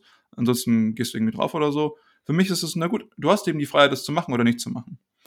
Würde ich haben, dass ich würde ich es gerne haben, dass sie es machen. Natürlich, unsere Gesellschaft wäre deutlich besser dran, wenn die Leute das machen würden. Auf vielen verschiedenen Gründen und auf vielen verschiedenen Ebenen. Das möchte ich gar nicht kritisieren. Was man ähm, hier sieht, vor allem weiß jetzt leider nicht mehr in welcher der beiden Serien, die wir angesprochen hatten, ist, dass äh, Ted Kaczynski sehr nah an den radikalen Umweltaktivisten der damaligen Zeit stand. Und äh, sehr viele Aktionen auch in dem Umfeld seiner Hütte selbst durchgeführt hat, die ähm, in diesem Bereich fallen. Also zum Beispiel irgendwelche Sägewerke manipulieren, ähm, äh, eine Gruppe Jugendlicher, die mit äh, Crossbikes seinen Wald verunstaltet haben, äh, die Hütte demolieren und in die Badewanne kacken. Also solche Sachen hat er halt ähm, eben auch gemacht, die ähm, zum radikalen Umweltaktivismus gehören. Und aus dieser Weltsicht und aus dieser ähm, ja, Ideologie heraus, würde ich sagen, steht er ja nicht nur für sich ein, dass er sagt, ähm, ich bombe die anderen zurück, weil ich diese Freiheiten haben will, sondern er macht das ja auch stellvertretend für die Natur und die Umwelt, ähm, um den Destruktivismus der Gesellschaft äh, was entgegenzusetzen.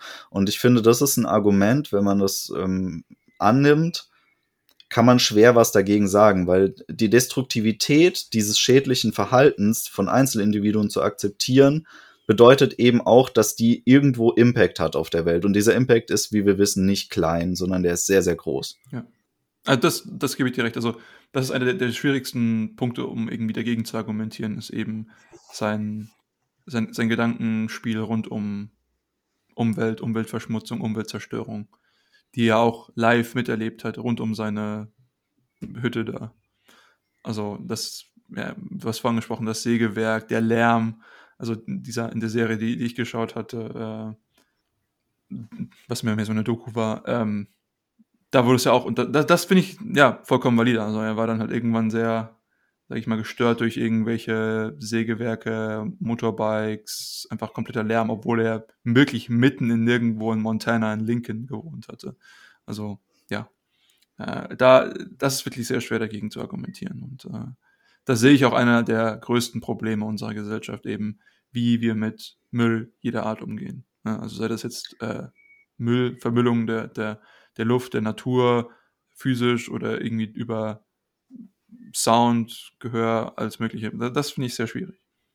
Wir reden ja hier bei diesem destruktiven Verhalten der Menschen nicht von ähm, diesem rein gegen sich selbst gerichteten Destruktiven, dass sie einfach Selbstmord begehen oder irgendwelche masochistischen Tendenzen ausleben, sondern wir reden ja von ähm, ja, lukullischem, äh, dekadenten Destruktivismus. Also da wird einfach die, die Konsequenz äh, des Handelns vernachlässigt. Man ähm, schwelgt einfach vor sich hin oder man vergiftet sich langsam, zum Beispiel mit Alkohol. Aber die Konsequenz ist ja, dass man extrem hohen Schaden äh, seiner Umwelt dabei antut, weil man ja getragen wird von der Gesamtgesellschaft als eben dieses Individuum. Und das ist ja die, diese Freiheit, die Kaczynski ja auch gemeint hat, dass das ist ja das, was uns gegeben wird von der Gesellschaft, so frei zu sein, so in, in dem Maße frei zu handeln. Und ähm, ich verstehe noch nicht ganz, wie das sein kann, dass genau diese Freiheiten sich so vehement halten. Also diese, diese wirklich sehr destruktiven Freiheiten, die nicht sein müssten. Das sind tatsächlich Freiheiten oder das ist eine Problemstellung, die sich sehr einfach mit konventionellen Mitteln, ich sage jetzt halt mal konventionell, weil alles im Prinzip was anders als Kaczynski ist, ist konventionell, ähm, deutlich einfach umsetzen lassen. Ja? Also in, angenommen, du lässt die Leute einfach mehr Haftung tragen, ja, Einheit von Handeln und Haften irgendwo, so, dann wird so solches Verhalten recht schnell weggehen. So, wenn ich, wenn ich selbst dafür zahlen muss aus eigener Tasche, so, ich glaube, ich kann mir vorstellen zumindest, dass es dann nicht mehr so attraktiv ist, eben so selbstzerstörerisches Verhalten durchzuführen. Oder wenn du halt sagst, naja gut, das sind, das sind Kosten, ähm, aber ich habe jetzt zum Beispiel, keine Ahnung, meine kleine Gesellschaft und die akzeptiert diese Kosten, aber ich muss sie nicht auf die Gesamtgesellschaft umwälzen. Und die kleine Gesellschaft hat auch ein gewisses Freiheitsspektrum, ähm, in dem sie entscheiden kann, ich möchte das oder ich möchte das eben nicht tragen. Und ich glaube, das sind diese, also wenn es wirklich diese Probleme sind, die sind tatsächlich gar nicht so schwierig mit aktuellen Anreizstrukturen, ich sage jetzt halt mal ökonomischer Art, zu regeln. Also da gibt es auch definitiv Ansätze. ähm, die man verwenden könnte. Und da bin ich auch vollkommen bei dir, dass äh, viel von, sage ich mal, Risk-Taking von Individuen, also risikobehafteten Handlungen von Individuen, viel zu stark von der Gemeinheit getragen werden. Ähm, und die eben sozusagen, was man in dem Fachjargon sagen würde, playing with house money. Ja, also wenn ich nach, nach Vegas gehe und dann irgendwie mit dem Geld des Casinos spielen darf und das behalten darf, was ich gewinne. Natürlich mache ich dann immer das risikobehaftetste. Aber das ist ja auch klar, wenn ich mit meinem eigenen Geld spiele, muss ich viel, viel vorsichtiger sein. Und was wir halt eben sehen, ist, dass die Kosten von diesem risikobehafteten Verhalten eben auf die Gesellschaft übertragen werden. Und das ist aber auch kein Muss. Ja, also wir sehen es zum Beispiel immer viel mit Banken, Bankenregulierung. Und das ist ja was, was wir allein in den letzten Wochen und Monaten beobachten, beobachten können die, die Leute lernen halt eben nicht raus, was damit passiert. Wenn ich einmal einen Bailout mache, dann habe ich meine, meine, meine Reputation, mein, mein, mein Ansehen, das habe ich verloren. Ich kann nie wieder nicht sagen, dass ich jemanden aus, der, aus dem Müllhaufen ziehe. So, das wird nicht passieren. Aber das nur so, so eine Seitennote. Also ich glaube, diese, diese Probleme sind tatsächlich mit konventionellen Mitteln deutlich besser angehbar als andere verschiedene Sachen, die er angesprochen hatte. Es erklärt trotzdem nicht, warum. Also ja, ich, ich will, ich sehe das ja auch. Es gibt Tendenzen, die in diese Richtung gehen und die schreiten irgendwie auch fort. Aber ich würde nicht sagen, dass sie in dem Maße fortschrittlich sind, wie sie sein sollten.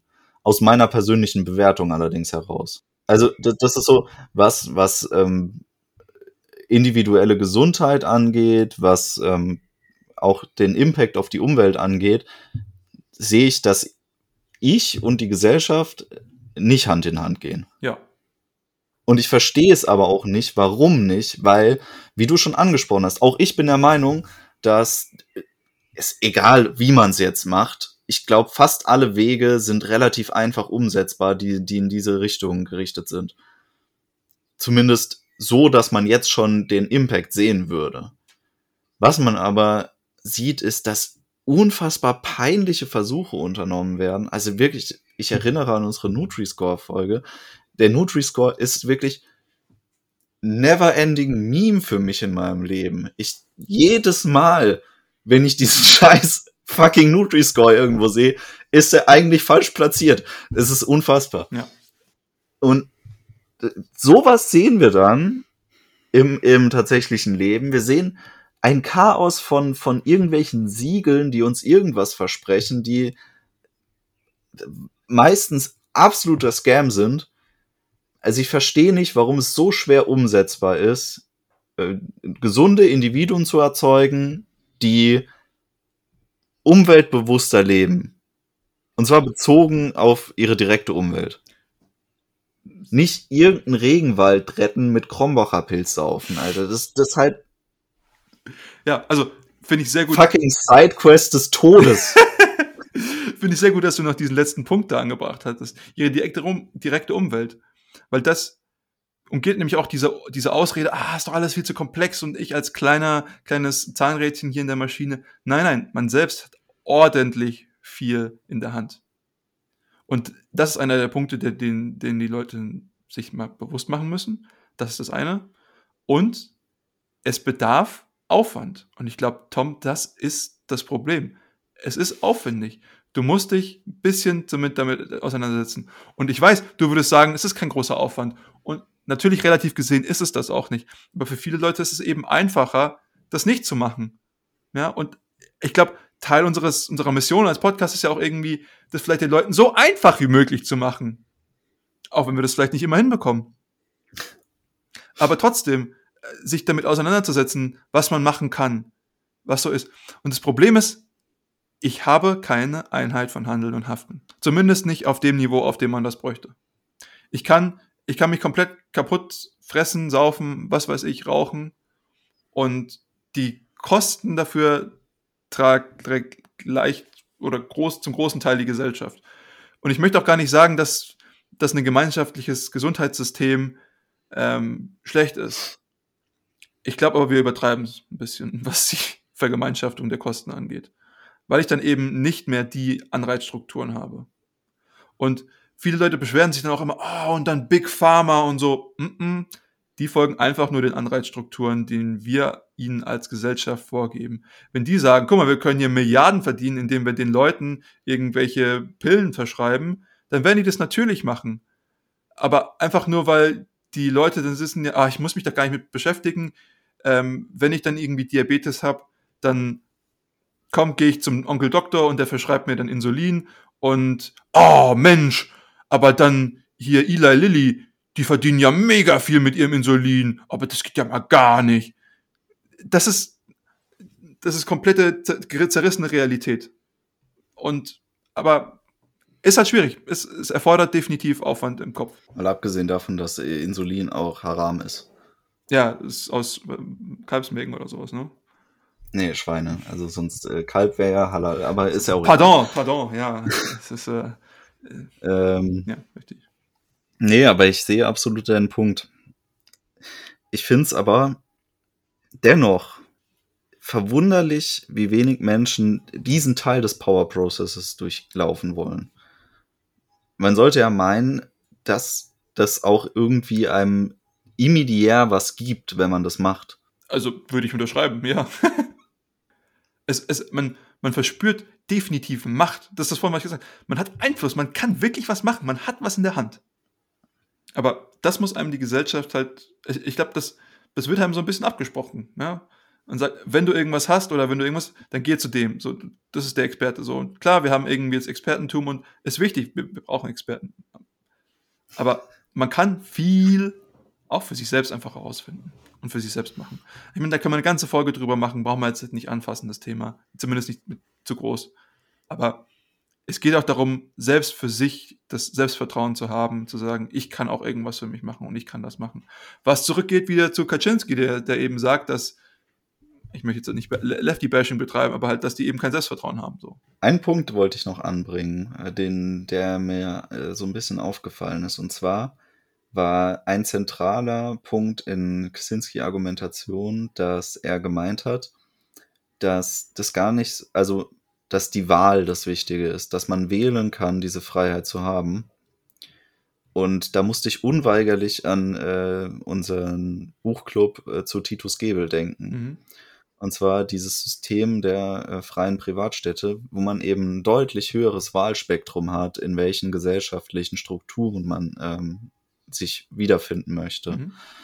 Und ich denke, dass sich Kaczynskis äh, Vorstellung sehr in so einer Welt, wie Titus Gebe sie sich vorgestellt hat, ähm, vertragen würden, weil er nicht dieses, er wäre nicht so in die Ecke gedrängt worden, wie er das effektiv ist. Ja. ja. Also man muss ja schon sagen, bevor er Terrorist war, hat er sich ja erstmal freiwillig aus der Gesellschaft entfernt. Er hat es versucht und äh, hat versucht, sein Leben als äh, selbstversorgter Einsiedler zu bestreiten. Und erst nachdem ihm das verwehrt worden ist, dieses Leben zu führen, ist er ja radikalisiert mhm. worden durch sich selbst. Aber ähm, was man halt sagen muss, ist, dass er das ja auch treffend eigentlich so formuliert hat, dass, dass man ja nicht die, die freie Wahlmöglichkeit hat man kann aus dem industriellen System heutzutage fast nicht ausbrechen. Zumindest können es nur sehr wenige, mhm. weil die, die Kapazitäten dazu auszubrechen gar nicht da sind. Ja. Und ähm, dann, dann würde ich sagen, dass wenn wir, wenn wir ein Gesamtsystem hätten, was diese freie Wahlmöglichkeit als fundamentalen Bestandteil überhaupt ähm, ansieht, dann würden solche radikalen Tendenzen, wie wir sie beim Una-Bomber gesehen haben, nicht entstehen. Zumindest schwieriger. Ich meine, du hättest trotzdem immer noch das Argument, dass die Gesellschaft dich dadurch beeinflusst, dass zum Beispiel die Umwelt verschmutzt wird durch globale Verschmutzung, hast du nicht gesehen, Mikroplastik und so weiter. Aber tatsächlich, dass das andere zu sagen, ich möchte mich zurückziehen in den Wald und ich möchte, dass mir niemand auf die Nerven geht, das hättest du auf jeden Fall. Und das wäre ja im Prinzip, was er haben möchte. Er wollte ja im Prinzip einfach für sich sein. So. Und wie du gesagt hast, Selbstversorgung und so. Und das definitiv möglich in, in Form von sowas. Das bräuchte halt eine Gesellschaft, die eben diesen Willen nach Freiheit respektiert. Und eine solche Gesellschaft kann man definitiv zum Beispiel in Form von Privatstädten, ich glaube, da muss man noch einiges drüber nachdenken, wie man das umsetzen würde, aber im Prinzip klingt es erstmal schlüssig. das ist, sage ich mal, das, das Siegel, was es von mir bekommt. ähm, aber ja, an, an, sich hast du, hast du vollkommen recht. Du brauchst eine Gesellschaft eben, die das als, als Wert auch für sich hat, zu sagen, okay, ich, re ich respektiere, dass du vielleicht so denkst. So. Und die Sache ist, er schadet so ja eigentlich auch niemandem wirklich. Nur weil er jetzt halt irgendwie in seiner kleinen Holzhütte in Montana irgendwo leben wollte, so, hätten die Leute ihn in Ruhe gelassen. Naja, gut, ich weiß jetzt nicht, wie, wie die Konstellation alles war, aber ich meine, hätte niemandem geschadet, so. Bis er dann halt irgendwie angefangen hat, die Leute in Stücke zu sprengen, aber das war vorher. Fraglich ist es natürlich, wie viel Impact ähm, dieses MK-Ultra-Projekt auf ihn hatte, indem er da in seiner prägenden Phase war auf Harvard weil er ist diesem Projekt ja sogar, ich glaube, sogar als Minderjähriger noch beigetreten. Mhm. So ganz genau habe ich das jetzt nicht mehr im Kopf. Äh, korrigiert mich gerne, wenn ich da falsch liege. Also kommt drauf an, ob aber, du jetzt 21 oder 18 meinst, aber definitiv. Ich glaube, irgendwie mit 17. Ich glaube, es, es, hieß im ersten Jahr, als er in Harvard war und er ist mit 16. Ja. ja. Also auch nach deutschem Standard minderjährig. Ja, genau. Und ähm, dieses, ähm, diese Untersuchungen haben ja äh, explizit darauf abgezielt, seinen Willen zu brechen. Und interessanterweise hatte er ja damals schon fast genau dasselbe Gesellschaftsbild wie das, was er in seinem Manifest dann niedergeschrieben hat. Also sehr, sehr ähnlich zumindest, war, was er damals gedacht hat, schon über die Welt und die Gesellschaft. Mhm. Und ähm, in diesem Projekt wurde er dazu ermuntert, genau dieses Bild ähm, vorzutragen, sein Weltbild darzustellen. Und der, die Aufgabe dieser Psychologen in dem Projekt war ja, ihn komplett zu zerstören sodass er nicht mehr an sein Weltbild glaubt. Und ähm, für ihn war das ja eine Art Ehrenmedaille, dass er da durchgegangen ist, durch diese ganzen Jahre Psychoterrors, die sie da an ihm ausprobiert haben. Und er immer bei seiner Einstellung geblieben ist. Also er hat sich ja nicht verrücken lassen dadurch, ja. sondern ist vielleicht sogar noch mehr in dieses äh, Bild reingegangen, was ich vermuten würde. Mhm. Aber ich denke, dass das wahrscheinlich der Grundstein war, der ihn wirklich radikalisiert hat, der aber da noch gar nicht in der Form ausgebrochen ist, sondern er hat erstmal versucht, sich aus der Gesellschaft zu entfernen, aber äh, er hat schon gemerkt, dass sie sein Denken nicht akzeptieren wollen. Hm. Also was du mir damit sagen möchtest, ist, dass der Una-Bomber ein internes Projekt der CIA war, ein PSYOP. Okay, cool. Noted, noted. Ah, nein, nein, definitiv. Interessanterweise ähm, war das ja auch was, was im, in seinem Prozess, was er eigentlich gar nicht haben wollte, dass seine Verteidigung das irgendwie so stark bringt, weil das würde so ein bisschen auf diese unzurechenbare Fähigkeit Verteidigung zurücklaufen. Also er wollte halt im Prinzip vermeiden, dass er die Todesstrafe bekommt. So, beziehungsweise seine. Nee, er wollte, er wollte die pardon, Todesstrafe. Pardon, ja, genau. Seine Verteidigung wollte eben nicht, dass er die Todesstrafe bekommt. Und das hätte halt beinhaltet, dass er eben diese Insanity Defense, diese, diese Unzurechenbarfähigkeit äh, bekommt. Und aber was aus seiner Meinung, und das, das teile ich, ähm, was das hervorgerufen hätte, das hätte ja seine ganzen, sein ganzes Schaffen und seine Ideen invalidiert. Und dann gesagt, na gut, das war eh nur irgendwie so ein Nutjob, irgend so ein Verrückter. Ähm, das verstehe ich, dass er das nicht haben wollte. Und von daher weiß ich gar nicht, ob er sagen würde, das war jetzt der, der Breaking Point, der mich da jetzt über die Kante geschubst hatte, sondern ich habe das eigentlich von vorhinein gedacht. Und ich meine, du hast gesagt, vollkommen richtig, sein Weltbild hatte sich nicht so stark verändert, aber die Radikalisierung war vielleicht das. Ähm, ja. Äh, aber ja, diese, der, der ganze Prozess und äh, sein Leben und wie eben alles sozusagen abgelaufen ist, wie vorhin ganz am Anfang der Folge schon gesagt hat, ist super interessant. Also da ist auch einiges abgegangen.